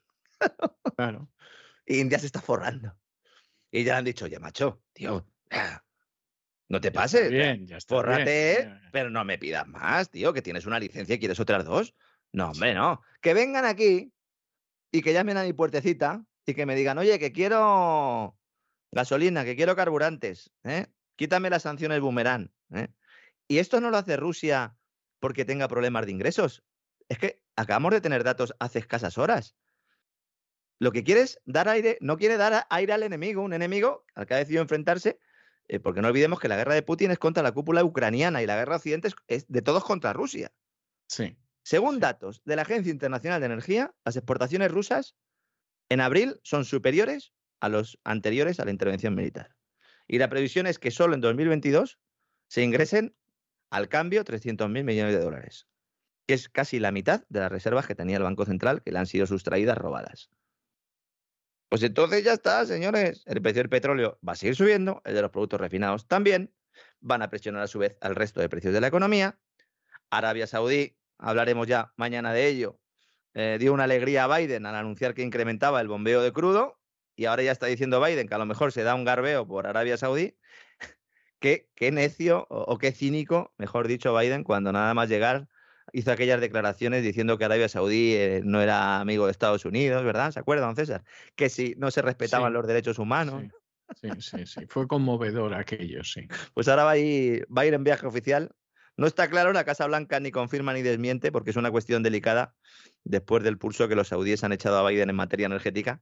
Y que, bueno, pues la semana pasada anunciaron un incremento del COVID, del, del bombardeo de crudo. Y bueno, pues eh, de alguna manera parece que le han hecho caso. A ver qué le piden a cambio. Mañana, como digo, ya hablaremos un poquito más en profundidad de todo esto, porque eh, forma parte también de un viaje en el que podría estar eh, también en la agenda ir a Israel a finales de junio. Eh, le ha preguntado un reportero en Estados Unidos, eh, le preguntó el sábado si iba a aprovechar Biden un posible viaje a Oriente Medio para conseguir un acuerdo que mejore las relaciones entre Arabia Saudí e Israel. Y Biden dijo, ya veremos, porque es que esto también está sobre la mesa. Yo es que, yo es que Biden yendo a Oriente Medio, o sea, se lo digo en serio, me da pavor, ¿eh? O sea, lo que puede llegar a hacer Biden si llega a Oriente Medio es que me da pavor. Es que algún misil va a volar. en cuanto vuelva, empezarán los misiles a volar, como ha pasado ahí en, Corea. Cuidado. Es que además, para terminarlo de arreglar, vamos a ver, en las últimas horas la aviación israelí ha machacado el aeropuerto de, Damasco.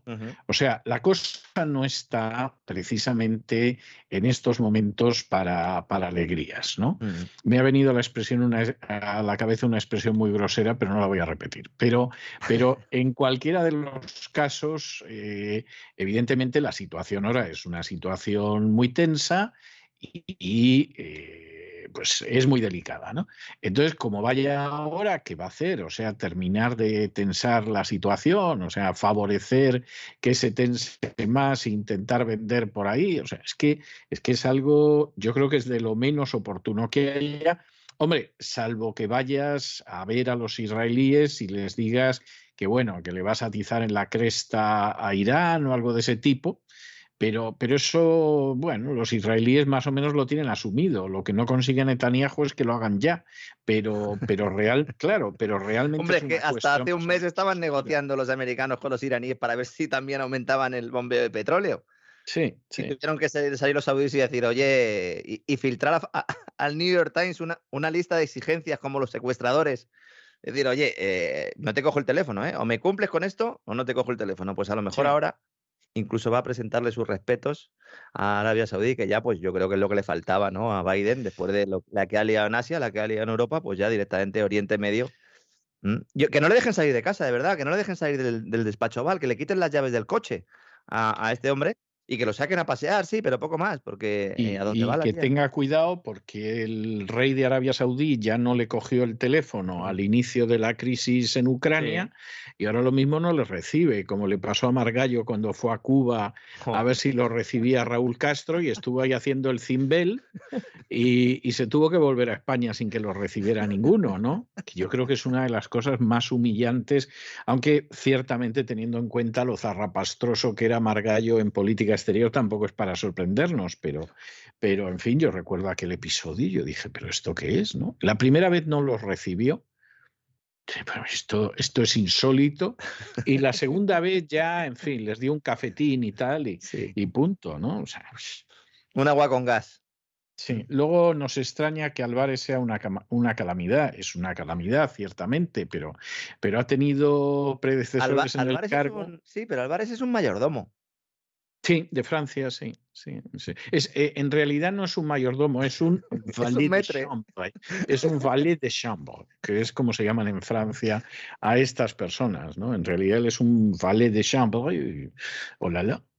Bueno, pues voy a ver si me tomo yo también un cafelito ¿eh? y, y recobro fuerzas para ir a ver a los visigodos, para ir a ver a los visigodos. Bueno, hoy vamos a ver qué España se encontraron los visigodos, ah. es decir, qué pasaba en España en aquel entonces, que la verdad en fin, es de estas cosas que dices, no puede ser, esto, esto es un viaje en el tiempo continuo, ¿no? O sea, es, es algo tremendo. Pues, van a, van a aparecer los, los, antiguos, ¿no? Mm. Eh, eh, el árbol genealógico español lo vamos a ver en su máximo esplendor hoy en el programa. Vamos a ver hoy bastantes cosas de cómo era esa España, eh, de los visigodos, cómo eran los visigodos cuando llegaron, ya lo vimos. Ahora vamos a ver qué España se encontraron. ¿Y qué decidieron hacer? Entre otras cosas, seguir exprimiendo con impuestos a los españoles. La verdad es que eh, la imaginación de los gobernantes españoles a lo largo de los siglos es, es algo prodigioso. es, es, tremenda las coincidencias. Bueno, pues hasta dentro de un ratito. Hasta dentro de un rato, don César.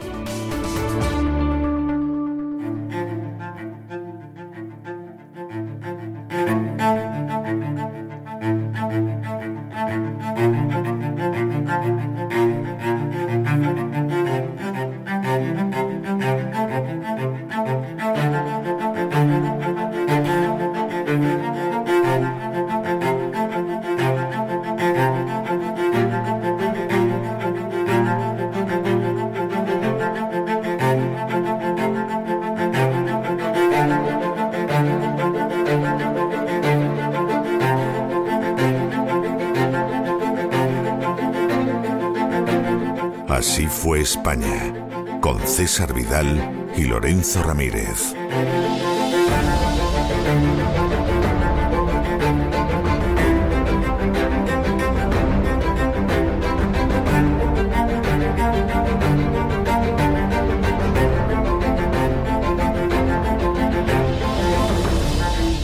Estamos de regreso y ya se lo anunciábamos hace un ratito, estamos de regreso y además estamos de regreso para iniciar ese programa doble y sesión continua que tenemos todos los lunes dedicado a la cultura hispánica. Porque si hay gente que se pone a hablar de tontadas esas como la iberoesfera, ¿a quién se le habrá ocurrido semejante majadería y semejante pavada, dicho sea de paso? O sea, es, es algo tremendo, vamos, igual que se habla de la biosfera, pues la iberoesfera, etcétera. Gente que no ha pisado Hispanoamérica en su vida, o a lo mejor, como muchos, ha entrevistado con, con algún político del sur del Río Grande. Bueno, pues no, nosotros no perdemos el tiempo en esas tonterías, nos dedicamos a la cultura hispánica de verdad, y ya saben ustedes que empezamos ese programa doble y sesión continua con don Lorenzo Ramírez, adentrándonos en la historia. ¿Qué tal? Así fue España. Muy buenas noches, don Lorenzo. Y luego ya saben que después con doña Sagrario Fernández Prieto, pues tenemos la segunda sección, que es una sección dedicada a hablar y escribir correctamente en español que hace una falta uno y otro lado del Atlántico que verdaderamente es que da bochorno. ¿eh? O sea, la, la, ortografía que algunos teníamos más que dominada con nueve añitos en el curso de ingreso, ahora te encuentras políticos, clérigos y empresarios que tienen una ortografía verdaderamente zarrapastrosa, lousy, que dicen aquí en Estados Unidos, es decir, piojosa. Bueno, Don Lorenzo, pues nosotros continuamos con esa entrada de los visigodos en España. Que ya se encontraron algo, se encontraron ahí un acervo romano, un acervo romano importante, habían sido muchos, muchos años, casi seis siglos, ¿no? Eh, efectivamente, efectivamente. Ya había un idioma, había esta noche. ¿Era, ¿Era, España ya eso? ¿Era España o no era España? Eso ya, ya estaba, eso era Hispania sin ningún género de dudas. ¿eh? Y en camino rapidísimo a su transformación en España. Vamos a ver, hay que decir varias cosas que son importantes. Primero, esa Hispania en la que entran los visigodos y nada, en, en cuatro días ya va a ser España y va a ser la monarquía hispánica y va a ser el reino de España, es una de las provincias más cultas del imperio. Es decir, los visigodos han estado por distintos sitios del imperio, en algunos casos encima los poblaban ellos mayoritariamente, aquello era bárbaro, semibárbaro, y de pronto llegan a Hispania, oye, Hispania era de lo más culto que había dentro del imperio romano. Empiezan a encontrarse cosas sensacionales, por ejemplo, puentes puentes que a veces eran enormes para pasar los ríos, se acabó pasar río a golpe de balsa, como habían hecho en más de una ocasión, porque había puentes como el de Alcántara, como el de Mérida, como el de Toledo, o sea que eso lo podían ver. Podían ver incluso cómo había barquitos que remontaban el Ebro y el Guadalquivir, que eran navegables, pero en algunos trechos importantes.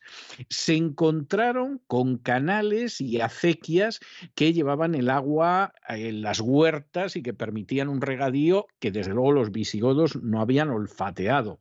Se encontraron con acueductos como el de Segovia o el de Tarragona que llevaba el agua hasta las ciudades y que, por ejemplo, les enseñó algo tan sorprendente para los visigodos que no lo habían visto jamás como era el sifón. El sifón no la bebida, sino el mover el agua a través de, de un sifón. Eso es. La agricultura que se encuentran, a pesar de todo lo que había pasado por España en las décadas anteriores, todavía era una agricultura próspera en la que lo mismo había unas explotaciones pequeñas que había grandes latifundios.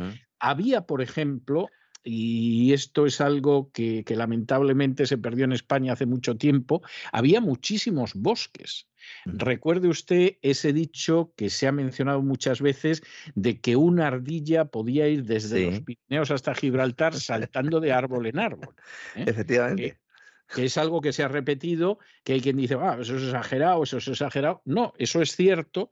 Y de hecho, cuando uno lee todavía el Quijote, estamos hablando del siglo XVII, mucho más cerca de nosotros que los visigodos, uno encuentra una cantidad de bosques verdaderamente impresionante. Es decir, Habrá una parte de España que ahora sea roca pelada, pero, pero todavía en el siglo XVII había muchísimos bosques. Los visigodos no solo se encontraron eso, además se encontraron con que las zonas más fértiles eran las zonas más romanizadas, porque, por Claro. ejemplo, pues tenían una forma de agricultura que era más avanzada. Eso era la tecnología, eso era la, eh, porque hubo una revol- en realidad hubo una revolución eh, agraria cuando llegan los romanos y lo que introducen es la Exacto. tecnología, de igual manera que eh, pues ahora podemos ver la inteligencia artificial, pues eh, llegaron los romanos y cambiaron el modo de hacer las cosas y de repente tierras que no eran fértiles pasaron a serlo y las que lo eran lo fueron aún más, ¿no? Efectivamente, porque, por ejemplo, lo que pudieron ver los visigodos, aparte de los canales, vieron las norias, vieron los cigüeñales, Claro. vieron cómo se allanaban terrenos en cuesta formando bancales, es decir, todos, eh, era una gente muy sofisticada. Se encontraron, y esto es algo que les dejó absolutamente pasmado, pero absolutamente pasmado, con el hecho de que había eh, grandes pomaradas, es decir, grandes, grandes extensiones del árbol del manzano, y que ya se producía masivamente la sidra. Cosa que también a los visigodos los dejó totalmente descolocados. Ellos que venían con su este cerveza de jengibre, que es con lo que venían Exactamente, y en fin, con eso arreaban, ¿no? Eh. Hay una diferencia entre una cosa y la otra.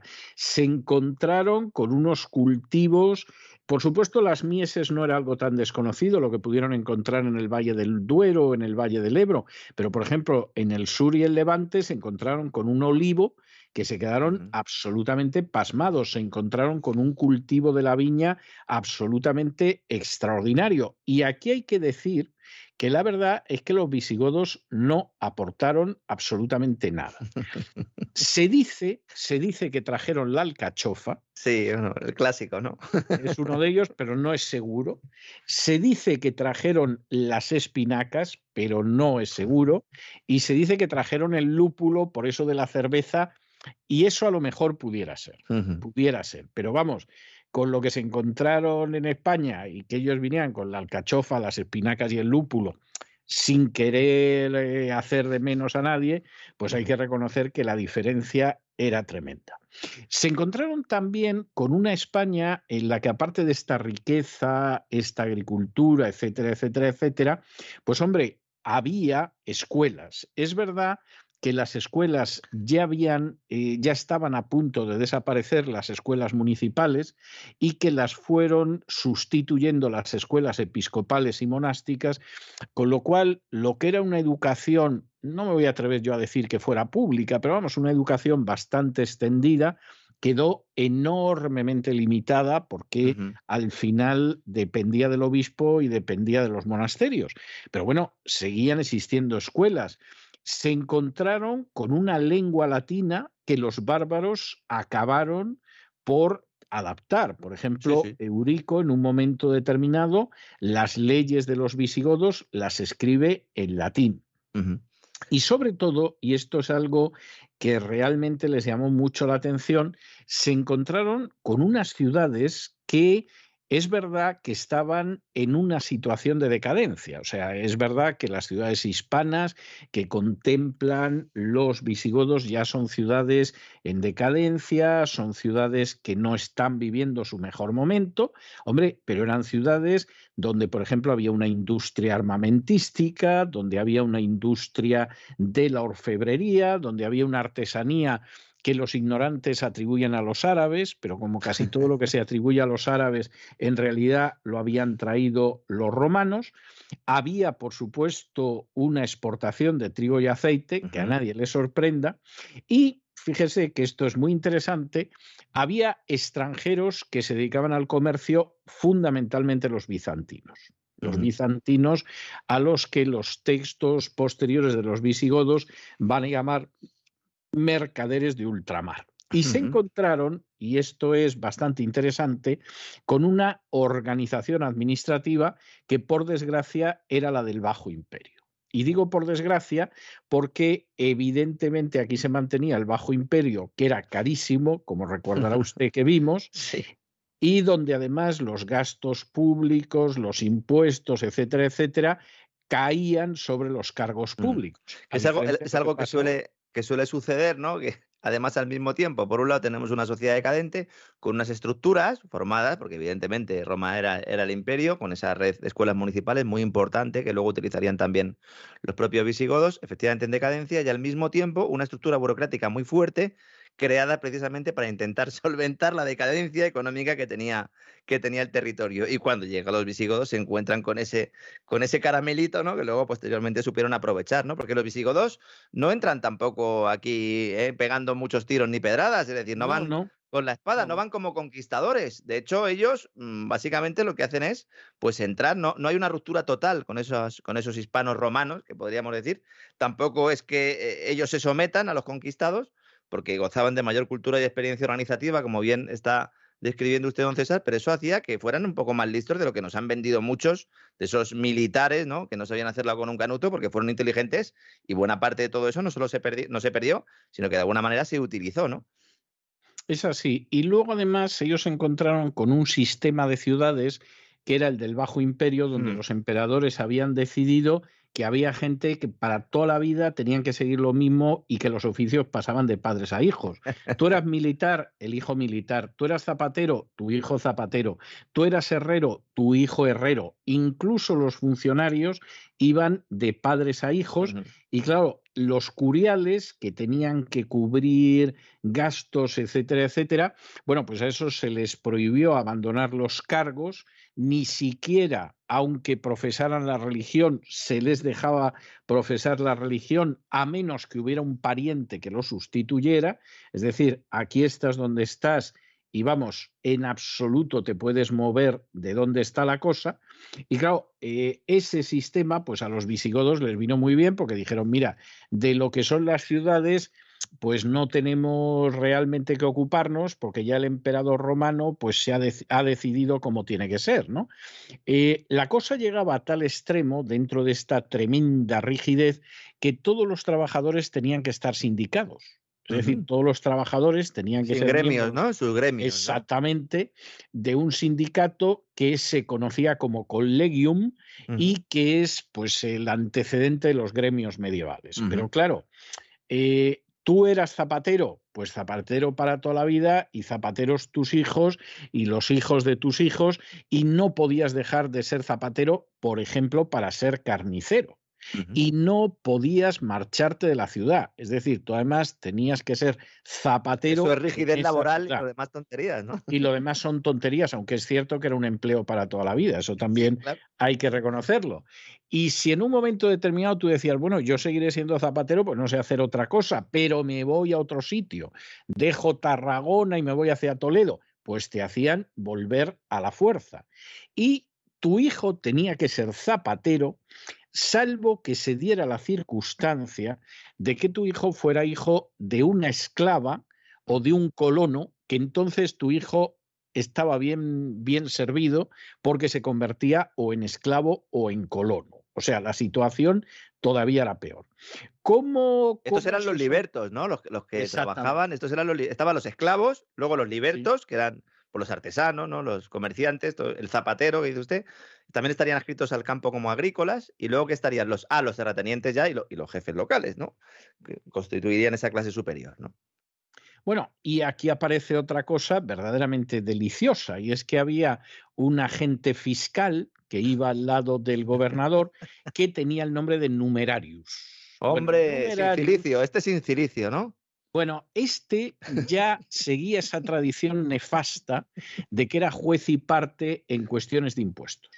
¿eh? Y entonces, pues eh, resulta que se encargaba de estas historias. Las fuentes dicen que eran unos canallas de mucho cuidado, que tenían una inmoralidad tremenda, que por ejemplo exigían pagos que ya se habían realizado, porque a lo mm. mejor no estaban claros los recibos o ellos decían que no los veían claro, que cuando embargaban algún supuesto deudor del tesoro, pues se ponían de acuerdo con el comprador para realizar la venta a un precio muy bajo y luego se repartían comisiones, etcétera, etcétera. Es decir, aquí realmente, pues la corrupción, pues igual que en la agencia tributaria hoy en día, no nos vamos a engañar, o sea, así es que era así. Y a las órdenes de, de lo que serían los inspectores de Hacienda de entonces, que se llamaban exactores, Ya un señor que se dedica a hacer esas acciones, en fin, saque usted las consecuencias que quiera. Bueno, pues había otros esbirros que eran los tabulari, los tabularios, que estos se encargaban de notificar los impuestos, lo que te tocaba pagar, y además se dedicaban a llevar unas listas de los que tenían que pagar en cada municipio. La tábula, la tábula llevaban. Exactamente, y lo que había que pagar por compras, por donaciones, etcétera, etcétera, etcétera. Ocasionalmente, y puestos a exprimir todavía más a los contribuyentes, la Administración Central enviaba a unos funcionarios, que vamos, el nombre era maravilloso, había unos que estaban encargados de hacer pagar a los que se retrasaban y a estos los llamaban los compulsores. ¿eh? porque estos tenían que compelir, tenían que practicar la compulsión para que usted que se había retrasado, pues, pues acabara pagando. No quiere uno pensar lo que llegarían a hacer los compulsores sabiendo lo que hacían los exactores y los tabularios. Los tabularios, que tábula es una, eh, eh, ahora que lo dice, eh, viene a recordarlo, tábula es pizarra. No es tabla, lo digo porque hay mucha gente que lo traduce eh, de forma errónea. entonces, claro, iban con la pizarra. Mesa hay quien lo traduce. Sí. porque iban apuntando, básicamente, las cosas. Iban apuntándolo, don César. Sí, y luego había otro que iba también de, desbirro adjunto de los compulsores, que eran los discursores. ¿eh? Entonces, el discursor pues este mantenía todo el montaje para luego poder exprimir al hispano de...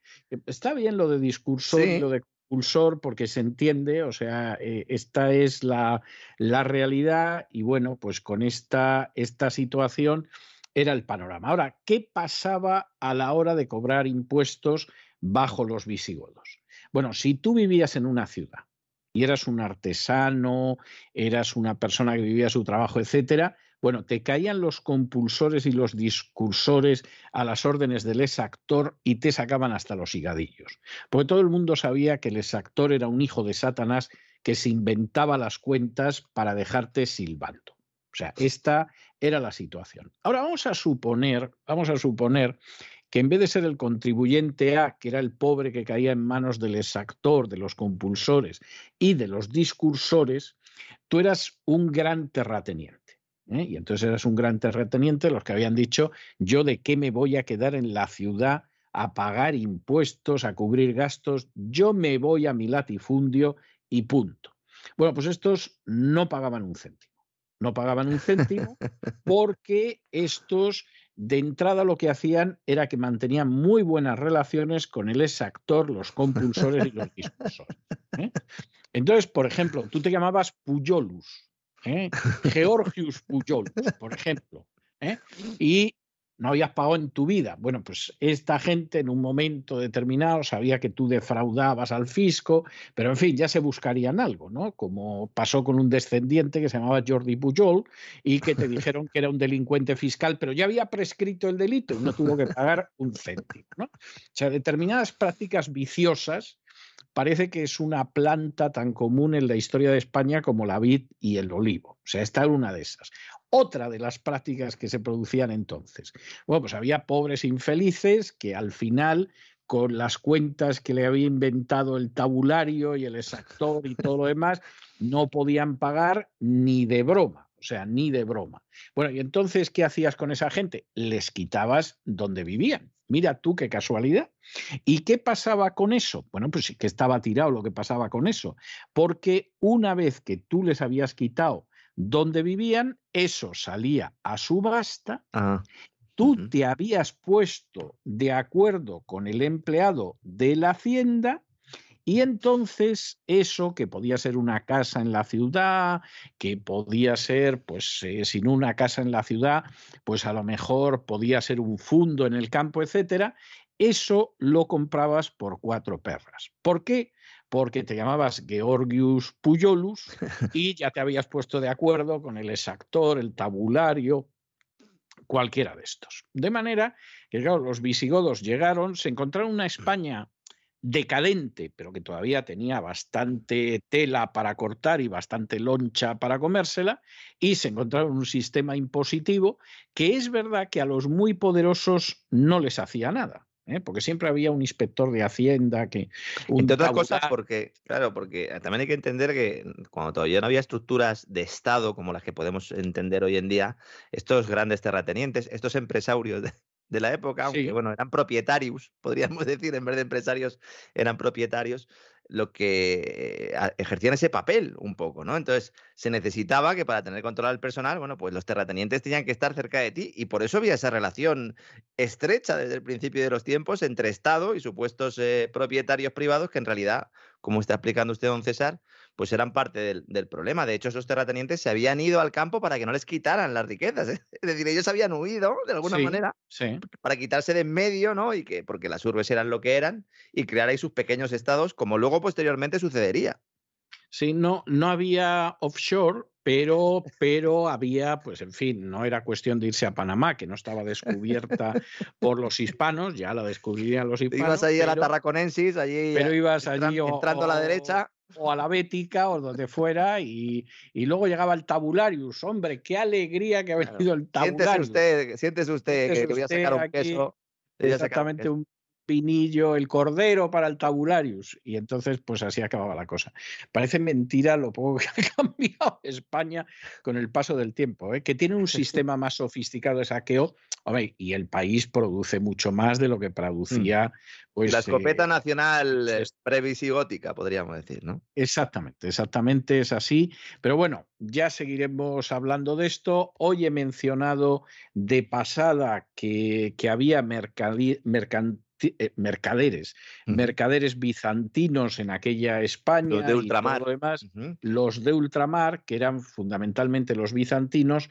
Y lo que vamos a hacer la semana que viene es que vamos a estudiar cómo esos visigodos, que bueno, tienen Hispania, pero hay trocitos que no controlan, cómo van a intentar recuperar la unidad territorial y someterla a la corona visigótica. Lo cual, dicho sea de paso, es también otra de las constantes de la historia de España. España se desintegra a lo largo de su historia varias veces y la meta, que a veces dura unos años, a veces dura unos siglos, es volver a reconstruir esa unidad peninsular. Bueno, pues vamos a ver una reconstrucción de la primera reconstrucción, se podría decir, de la unidad peninsular después del Imperio Romano.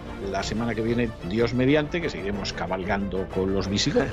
Muy bien, don César, muchas gracias eh, por todo. La verdad es que yo todos los días aprendo un poquito más y esto me está sirviendo eh, estupendamente para complementar se lo digo siempre esto porque hay muchos oyentes que me dicen lo mismo y también se lo quiero hacer llegar para complementar lo que no nos enseñaron en el colegio. Y eso que yo todavía soy de los que iba a EGB, que, dentro de lo que cabe, eh, yo estaba todavía en el, en el grupo bueno, don César. Pues me parece estupendo. Pues nada, un abrazo muy fuerte, don Lorenzo, y mañana volvemos a despegar. Un fuerte abrazo, don César.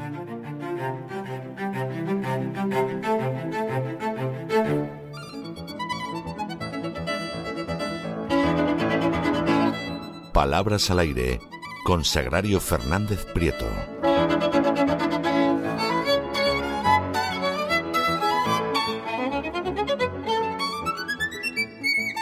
Pues aquí estamos en el programa La Voz, continuamos navegando, surcando los mares, porque esta es una travesía que vamos a hacer ahora parando ¿dónde? En las palabras al aire de doña Sagrario Fernández Prieto. Muy buenas noches. Muy buenas noches, doña María Jesús. Y tenemos parada en guardarropía, que es lo que corresponde, porque cuando uno hace una escala, lo normal es que se cambie de ropa, que se quite la ropa que le pesa demasiado, los abrigos, y para eso está la guardarropía. Me parece perfecto. Perfecto. perfecto. Nos ha salido, vamos. que ni pintado y por casualidad. Guardarropía es la palabra del día del diccionario académico. Es un término del teatro y significa conjunto de vestidos y objetos que utilizan los actores y actrices en una representación. También es el lugar o habitación en que se, en que se almacena la guardarropía. Sea que es tanto eh, lo, que, lo, que, lo que es, lo que tiene por dentro, como el sitio en sí, guardarropía. Y luego hay una expresión que es de guardarropía, que es una locución adjetiva, y se refiere a esas cosas que aparentan ostentosamente lo que no es. Yo no sé si se sigue utilizando, hace muchísimo que no había oído la, expresión, pero yo mm, recuerdo hace años eh, hablar de alguien y decir, es que eh, va presumiendo mucho, pero va siempre de guardarropía. Entonces yo recuerdo este guardarropía como me sonaba pues como que eran trapos, trapos viejos.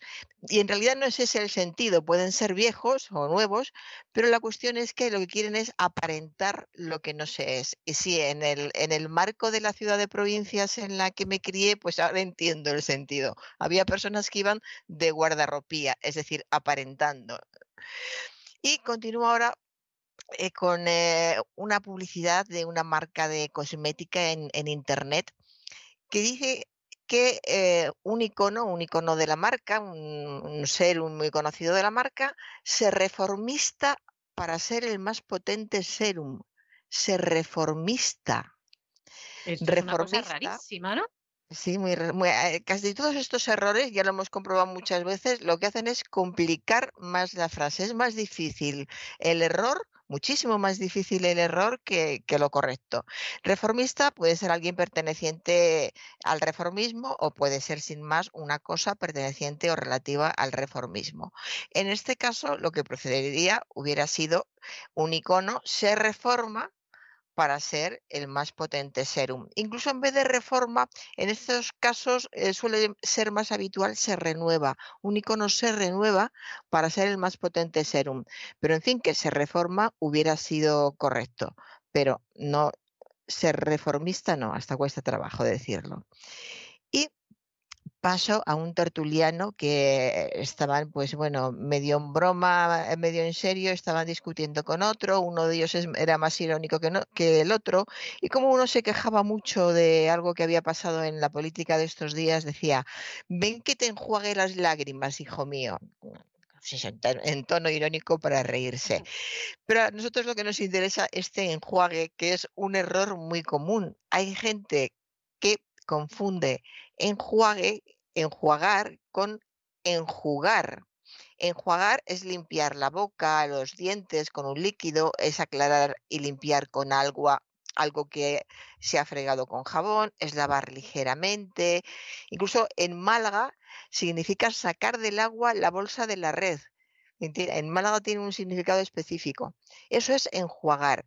Y sin embargo, enjugar que es, una palabra muy bonita porque procede del latín tardío, exucare, que significa dejar sin jugo. Y es quitar la humedad superficial de algo absorbiéndola con un paño, una esponja, etc. O limpiar la humedad que echa de sí el cuerpo o la que recibe mojándose. Por eso decimos enjugar las lágrimas, que es una expresión preciosa, enjugar las lágrimas, enjugar el sudor, enjugar las manos, enjugar el rostro, etcétera. También hay una expresión poco conocida, hay un significado poco conocido de esta expresión, que es cancelar o extinguir una deuda o un déficit. Fíjese, o también enmagrecer o perder parte de la gordura que se tenía. Eso también es enjugar. Como digo, son dos significados muy poco habituales de, este término. Pero... Qué pena que no se vayan perdiendo, ¿no? Es que es tanta riqueza. Cada vez que llega usted a este programa vemos la riqueza del lenguaje, los fallos que se cometen. Es una maravilla. Y lo recordamos, pero no se pierde porque vamos, vamos recordando términos. A mí me llama la atención que como muy a menudo salen términos de, mi infancia en Toledo. Y luego hay oyentes que nos escriben y lo que yo escuchaba en mi infancia en, Toledo, pues otro lo podía escuchar en Navarra, otro lo escuchaba en Albacete, eh, en épocas diferentes. Es decir, que vas viendo cómo hay términos que en unos lugares se mantienen, en otros no, cómo eh, se siguen manteniendo de todas formas, porque aunque nosotros los hayamos olvidado, nuestros mayores no, nuestros padres o nuestros abuelos sí lo recuerdan. Y sí, es, es, muy enriquecedor en todos los aspectos, desde el punto de vista filológico o lingüístico y también desde el punto de vista emocional, porque es, es nuestra vida, es nuestro lenguaje, lo, es como nos hemos movido siempre utilizando este lenguaje. Bueno, pues fíjese lo que viene ahora. En una revista cultural decían, La monja alférez, que es el nombre de una obra de teatro, la monja alférez se ha atribuido recientemente al autor novohispano Ruiz de Alarcón, nacido en México y fallecido en Madrid. Ruiz de Alarcón es un personaje muy conocido por todos los que hemos hecho por lo menos el antiguo bachillerato. Ahora no sé qué estudiarán y si conocerán a Ruiz de Alarcón, pero en nuestra época sí estudiábamos a Ruiz de Alarcón. Y lo que llama la atención de esta frase es novohispano. De hecho, es uno de esos comentarios y dudas que me, que me mandan los amigos diciendo, oye, ¿has leído esto? Esto está bien, porque además salió en una revista cultural muy conocida que todos compramos los sábados todos, eh, todos los de determinado grupo de estos amigos que digo. Entonces dice eh, el autor novohispano. Pues novohispano aparece incluso en el diccionario, ¿qué es un novohispano? Alguien natural de la Nueva España, la Nueva España, el antiguo virreinato de la América colonial que hoy es México. Es decir, que en realidad eh, novohispano y mexicano pues tendría el, el, mismo significado, pero se le da un toque especial si se dice de alguien perteneciente o relativo a la Nueva España o a los novohispanos, es toda la zona donde se incluía México también. Pero es muy curioso porque este término novo, novohispano, yo recuerdo haberlo, haberlo visto, pero en los últimos años. Este no es de cuando estudiaba, no se decía entonces novo, novohispano. novohispano. Y vamos a la cruda realidad. Una colaboradora de un programa de televisión. ¿Podéis dormir con esta calor? Cruda realidad porque no, no se puede dormir. Y cruda realidad por esta calor. Una colaboradora de un programa de televisión muy conocida, con mucho nombre, no puede decir esta calor. Calor es un sustantivo masculino, el calor. Eh, y esta calor, la calor, eh, en femenino no es que sea coloquial, es que es vulgar incluso. Entonces hay que procurar eh, eliminar estos, estos términos y sobre todo fijar la forma correcta de decirlos, porque la gente que dude o que alguna vez haya dicho la calor y alguien se lo haya echado en cara puede decir en cualquier momento, pues lo usan en televisión. Y como lo que se usa en los medios de comunicación parece que tiene carta de garantía, e-, ese es el, problema. Por eso los responsables de los medios tienen que procurar hablar correctamente. Además es, es, es su material para trabajar, tienen que cuidar ese material. Así que el calor, el calor, nunca lo otro, no lo repito para que no se fije, el calor. Y hay locuciones verbales con el calor que son, eh, son agobiantes, pero bueno, como estamos en este entorno, yo en Madrid estoy pasando muchísimo calor, así que estas locuciones verbales me han llegado al alma. Freírse de calor, asarse de calor, ahogarse de calor. Son muy expresivas todas las locuciones eh, verbales, locuciones verbales que tienen que ver con el calor y con el frío son muy expresivas y en el momento en que estás viviéndolas eh, te parece que todas están bien, porque uno se fríe de calor, se asa, se ahoga, las utilizas todas en el mismo día o en la misma hora incluso. Y ahora vamos a un periodista en una tertulia, periodista muy conocido de un medio importante, en una tertulia. Estaban hablando sobre Leticia, eh, la reina de España, porque parece ser que van a hacer una serie sobre ella, o están haciendo ya. Eh, ya la están emitiendo, ya la están emitiendo. Entonces dice este periodista, el lenguaje que se sostenió contra Leticia fue intolerable. Que se sostenió. Además, bueno, es un, fallo de esos gordo, me imagino que, no sé, en el momento no creo que se diera cuenta, porque siempre hay cierta tensión, ciertos nervios en estos programas cuando se enfrentan unos con otros, pero cuando se lo dijeron al llegar a casa, que con seguridad se lo dijeron, ahí sí le tuvo que sentar mal, eh, sentirse mal con, consigo mismo. Sostener procede del latín sustinere y se conjuga como tener. Significa sustentar, mantener firme algo, eh, defender una proposición, sufrir, tolerar. Y como se conjuga igual que tener, pues igual que decimos tuvo, decimos sostuvo. El lenguaje que se sostuvo contra Leticia fue intolerable. Se sostuvo, no lo otro. Y eh, esto, fíjese qué curioso, se lo he escuchado a tres tertulianos. Eh, estaban dos en la misma mesa, otro en, en, una mesa diferente, pero en el mismo programa y un rato después. Y debe de ser que se confundieron, escucharon el término. Bien, el caso es que hablaban de la inviolabilidad del rey, los tres. La inviolabilidad del rey, que cuesta más trabajo, como suele suceder en estos casos, es más difícil decir inviolabilidad que inviolabilidad de inviolable.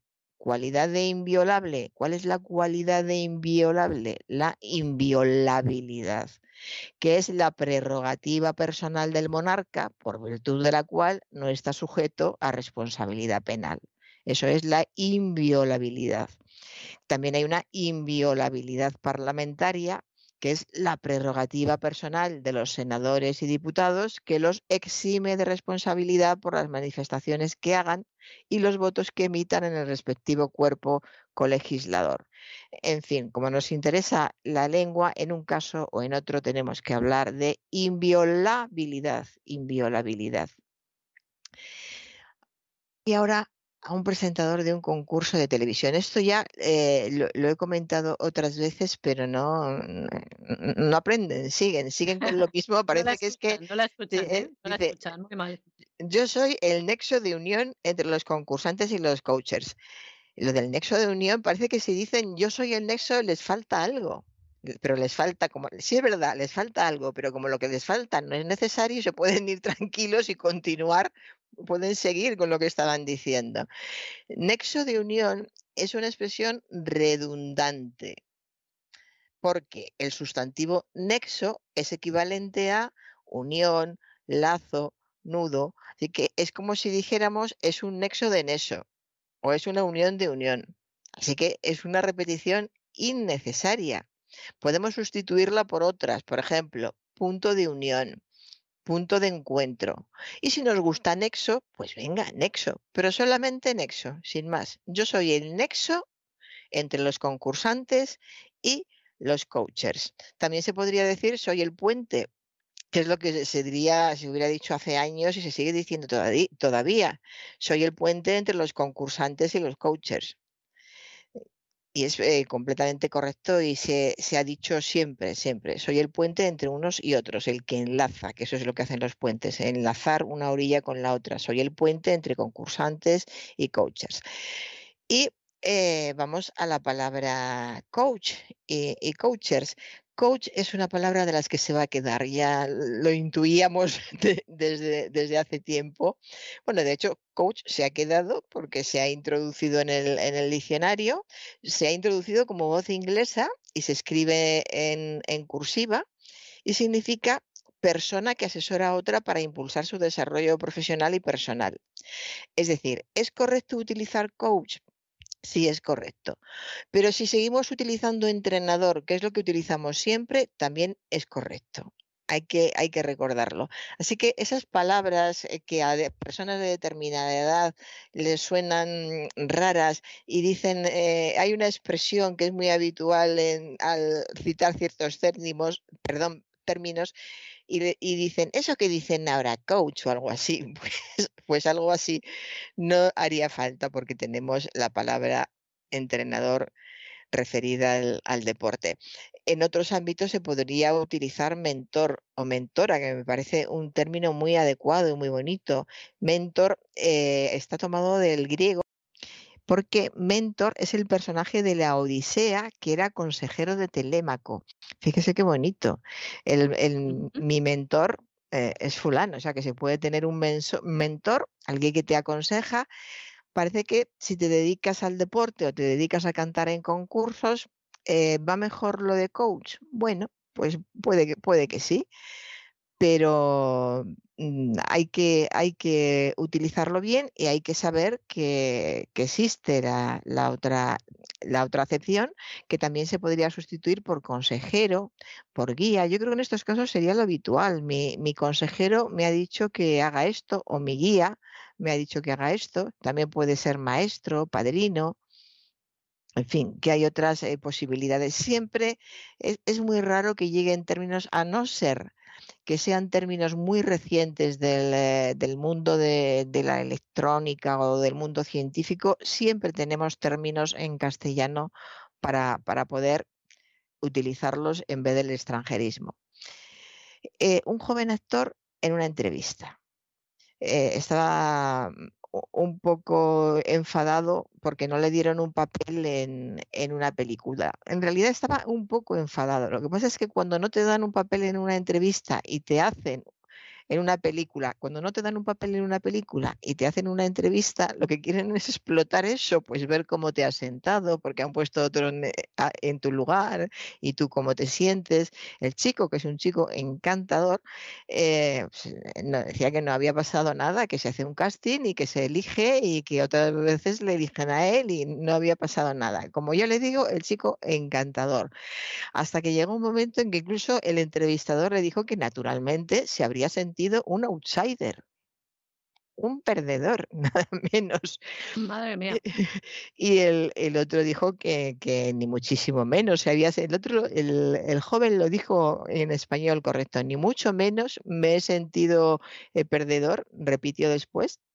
Primero dijo outsider, pero después dijo perdedor. Y también, también es loser en inglés, perdedor es sí.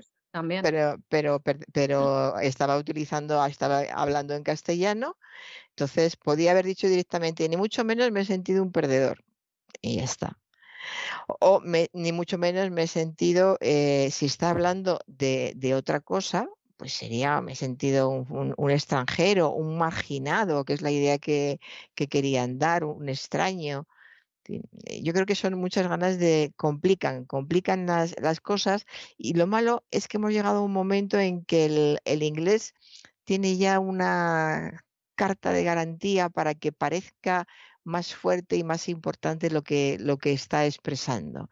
Y ese, ese es el peligro, que ahora cualquier término en inglés no solamente es al contrario y deberíamos pensar, pero qué tontería, ¿por qué no dicen tal? Sino que como tampoco todo el mundo es capaz de sustituir la palabra inglesa en el momento, le parece que tiene más fuerza esa palabra inglesa que la española que ni siquiera se le ha venido a la mente.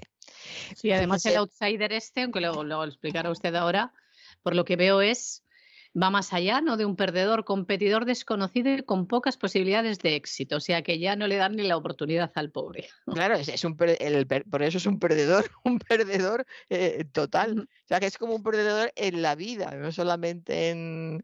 Es, es que lo que lo que querían, estaban insistiendo tanto, no solamente en un fracaso concreto, sino en lo que iba a significar para él ese fracaso. Eh, querían, pues lo que pasa muchas veces en la entrevista, que hurgan y hurgan porque quieren la noticia. Se están haciendo una entrevista a alguien porque ha sufrido por cualquier cosa. Pues, por ejemplo, por, eh, por una separación matrimonial, que que es muy, muy habitual en, en, ciertos ambientes. Y la persona que llega a contar su separación matrimonial dice que está tranquila, que se siente bien, que ha sido de mutuo acuerdo, que son amigos, que los niños están bien.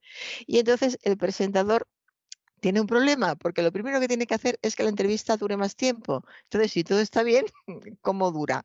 Y por otra parte, sabe muy bien que al público lo que le interesa es lo que vulgarmente, y en periodismo se utiliza mucho el término, es la carnaza, es que haya mm. sufrimiento, es que alguien llore, porque además existe la posibilidad de que el, alguien que llore fácilmente vaya a la siguiente entrevista, que vaya primero el marido a decir que se ha separado, que luego después vaya la mujer y le digan, pues tu marido dijo que estaba muy tranquilo, para que la mujer se enfade. Y así esto se puede alargar y se claro. llenan muchos. Es muy muchos penoso. Sí, sí, es la, la, tiro, la, tiranía, la tiranía de los medios de comunicación que es muy difícil evadirse de ella. Porque además, aunque no te importe el dinero en primer lugar, es verdad que, que pagan y la gente necesita dinero porque tiene que comer. Yo lo, yo lo entiendo, que hay ofertas que realmente eh, son difíciles de rechazar. Eso se entiende. Pero claro, lo malo es cuando ya se, se, va liando una bola cada vez más grande y acaban hablando de toda tu familia y hay cosas que ya no puedes vender, se toca el tema de los hijos, poco a poco va apareciendo el resto de la familia. Hay muchos de estos tertulianos que hablan de la prensa rosa que han crecido en los platós, que no los conocimos mientras fueron niños y cumplieron, no sé si la edad de 16 o 18 y empezaron a, a ir a los platós a contar su vida es, es algo se vive de esto, es como un negocio familiar. Pues hay gente que se va a trabajar a la fábrica a la fábrica de la familia y otros pues se van a trabajar a una televisión que, que, no cito porque ya sabemos todos cuáles. Sí. Y, mm, y ahora voy a hablar de una de esas palabras inglesas que esta sí que se ha quedado, esta se ha quedado para siempre. Es la palabra fake. Oír eh, esto es un fake. Pues si te han contado eso, te han contado un fake, no te fíes de esa noticia porque es un fake. Se oye continuamente. La utiliza gente muy diferente, con nivel, eh, sin nivel. Eh, el término fake tiene una cosa a su favor frente al castellano a la hora de utilizarla. No es que sea ni mejor ni peor. Y es que un fake es una noticia falsa para decir lo mismo tendríamos que utilizar, eh, e, eso es una noticia falsa. No pasa absolutamente nada por utilizar dos palabras en vez de una, pero eh, eso que se llama la economía del lenguaje, por eso hemos criticado tanto ese desdoblamiento que quieren hacer algunos de eh, el médico y la médica y el ingeniero y la ingeniera y esas cosas, ¿no?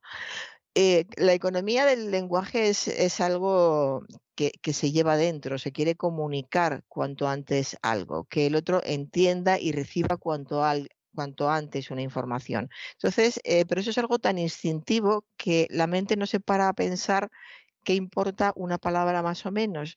Y por eso fake aparte de que se utiliza muchísimo y lo utiliza todo el mundo, pues se va a quedar disfrazar, fake, es disfrazar la mentira de realidad, que es lo que es una noticia falsa, pero se ha introducido y ya se utiliza y hemos desterrado lo que hubiéramos dicho hasta, hasta hace nada. Eso es un bulo. Nosotros hemos crecido y nuestros hijos, eh, me refiero a, mí que tengo hijos ya de cierta edad, pues eh, la palabra la palabra bulo sí, pues la, la, la, oído hasta, hasta hace nada, supongo. Pero ahora ya, si tenemos fake, pues claro, fíjese el enfrentamiento. Bulo, pero esto no lo sabe la gente. Bulo es una palabra que quizá provenga del caló, del lenguaje gitano, y que significa porquería. Entonces, eh, se considera, la definición de bulo es noticia falsa propalada por algún fin, con algún fin.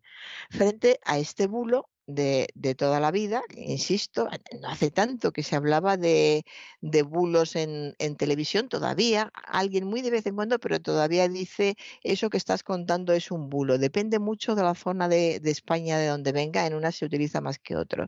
Pero aunque se utilice mucho en, fake lo ha, lo ha destronado por completo y ahora una noticia falsa no es un bulo, una noticia falsa es un fake y en las redacciones estoy segura, y porque me lo han contado además, que sí, que se utiliza, se utiliza fake. Y ahora voy a voy, perdón, voy a explicar una, una expresión que ya va dos veces que me han pedido por favor que la, que la explique porque la, la expliqué hace tiempo. La expresión es estar a la cuarta pregunta. ¿Y por qué se dice estar a la cuarta pregunta? Pues estar a la cuarta pregunta es una locución coloquial que significa no tener dinero o tener pocos ingresos. ingresos. Y sobre su origen, la teoría más extendida es que proceda de los antiguos interrogatorios judiciales, en los que al imputado se le preguntaba primero por su nombre y edad, Segundo, por su lugar de nacimiento y domicilio. En tercer lugar, su religión y su estado civil. Y en cuarto lugar, por sus bienes y rentas. Normalmente, los declarantes alegaban no poseer bienes ni rentas, sino que todo su patrimonio provenía de su trabajo. ¿Por qué alegaban esto? Para no ser embargados. Cuando a lo largo del interrogatorio se hacían alusiones a este punto, los testigos se remitían a esta cuarta pregunta. Y posteriormente la expresión quedó como marca de pobreza o falta de ingresos. Como se suponía que no tenían ingresos, estaban en la cuarta pregunta, pues ha quedado ese significado y cuando decimos, pues eh, eh, este hombre está en la cuarta pregunta, pues quiere decir que no tiene dinero, que no tiene, que no tiene ingresos. Y, ahora vámonos a Andalucía, doña María Jesús. Ole. vamos, le, la caleta, la caleta de Cádiz. Claro, ¿por qué no? No lo conozco, pero estaría bien, estaría bien. Nos ponemos un clavel. No hace falta, no hace falta, porque luego hay que quitárselo todo por ir a la caleta, o sea que no hace falta. Pues Cádiz es una maravilla y, y la caleta, sí, lo que pasa es que no es una playa grande y lo que pasa con la caleta es que hay veces, como me dice una amiga gaditana, hoy la caleta está en percochá. En percochá. Pues Primera vez percochar, que lo oigo. Primera vez que lo oigo. sí, no, no muy común, yo porque se lo oigo a ella. Percochar sí aparece en el diccionario, eh, pero típico de, de Andalucía. Percochar en Andalucía, ensuciar, cubrir de mugre. Es decir, que ha habido tanta gente, además han celebrado unos carnavales ahora, y siempre el- el último lugar en donde acaba la, juerga de los carnavales es en la caleta y la dejan pues en Percochá. Y al día siguiente la gente de bien que va a bañarse, resulta que no se pueden bañar los niños, no se puede bañar la familia porque han dejado la caleta en Percochá, como dice mi amiga. A la caleta, hoy a la caleta, en Percochá la han dejado toda esta gente en percochar. También es bueno conocer los términos que utilizan en otras zonas de, nuestro país. Y ahora, hoy tengo muchos términos hoy eh, de- del pasado que nos suenan o que me suenan del pasado. Escuché a un descargador de una mudanza que estaban descargando en la calle donde vivo, vivo y le decía a uno de los jóvenes que estaba trabajando descargando todo aquello. Le dijo pedazo de acémila pedazo de acémila, que no arrastres los muebles. Acémila, suena bien, ¿eh? No parece un insulto. ¿A usted no se lo han dicho nunca? No, gracias a Dios, porque no debe ser nada bueno. Pedazo de acémila. Yo no sé si a mí me lo han dicho alguna vez, pero en los colegios de los chicos, cuando yo era pequeña, sí, sí lo recuerdo. Y sí recuerdo a los, a los padres de, de mi infancia, pues por ejemplo a mi madre no, que era muy joven y todavía vive y no decía esto, pero mi padre que era mayor sí. Y en los colegios de, religiosos de los, de los chicos sí se utilizaba más. Acémila es una palabra que procede del árabe hispánico, azámila, y este del árabe clásico, zámila, que significa bestia de carga, es decir, mula o macho de carga o directamente asno, persona ruda. O sea que cuando decían pedazo de acémila, también yo sé que en ocasiones decían pedazo de asno directamente, o no seas asno, o no seas burro. más Eso, eso sí les sonará más que un profesor de la vieja escuela, porque ahora no se utilizan estos términos con los alumnos, pero que le dijera a un alumno, pero no seas burro, No seas burro, sí, era muy usado eh, esa, esa manera de. Esa pues, expresión, vamos. donde, donde esté la clase de ser un pedazo de acémila, que se quite lo del burro. Vamos, es que suena de maravilla, porque como cuando te, la primera vez que lo oyes no sabes lo que es, pues te quedas igual. Sí, además claro, no si buscas el- que suene mal, ¿verdad? Acémila no es una palabra que suene mal, independientemente del significado. Es sí suena como algo de, de campo, como a trigo, como a sacos de trigo, sacos de algo, ¿no? Acémila. Una florecilla también, como una florecilla. una- Florecilla ya, no soy yo. Bueno, pues esta era mi última palabra. Pues perfecto, o sea maravilloso, cosas nuevas como siempre, se lo agradecemos. Y vamos a terminar este programa de hoy, esta sección. La esperamos la semana que viene, Doña Sagrario. Muchísimas gracias. Y nos despedimos ya. Ha llegado hasta aquí este programa de La Voz y vamos a escuchar una canción que se llama eh, Grateful de Rita Ora. Estoy agradecida por la vida. A veces cuando la vida nos trae horas amargas y horas oscuras, Estoy agradecida por la tormenta porque me hizo apreciar el sol, son algo de lo que dice esta canción. Estoy agradecido por haber conocido a personas incorrectas porque me hizo apreciar más a las correctas. Y estoy agradecida por mis cicatrices porque solo hacen mi corazón, pues eso, agradecido. Agradezcamos lo que tenemos, ¿verdad, doña Sagrario? Por supuesto que sí. Yo le voy a agradecer mucho que me pase esa canción, por favor. Se la voy a pasar para que la tenga en su biblioteca Sí, sí. musical. Muy bien, muchas gracias. Un abrazo, hasta el próximo. Un abrazo. There were a lot of tears I had to cry through. A lot of battles left me battered and bruised. And now was shattered, had my heart ripped in two. I was broken, I was broken. There were a lot of times I stumbled and crashed. When I was on the edge, down to my last chance. So many times when I was so convinced that I was over, I was over. But I had to fall. as a bird.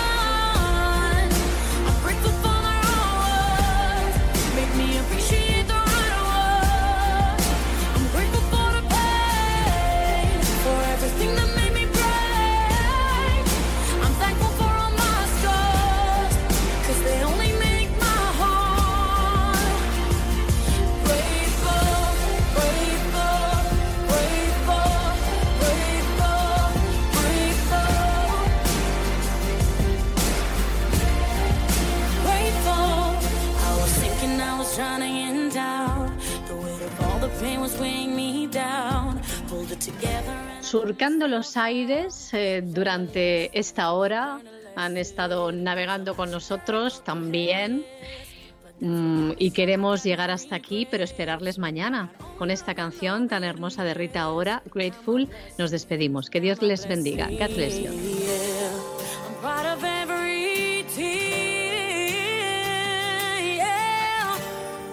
Cause they got me here. I'm grateful for the stars.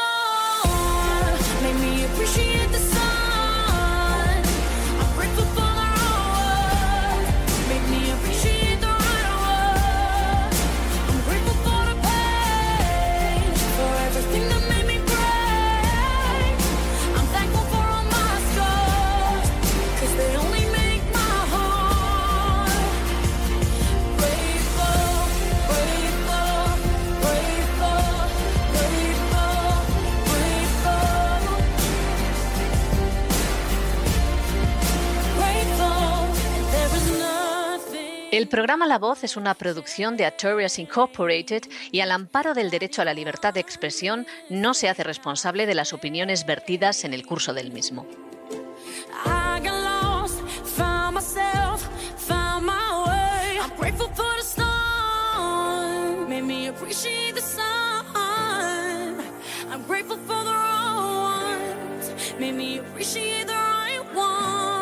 I'm grateful for the.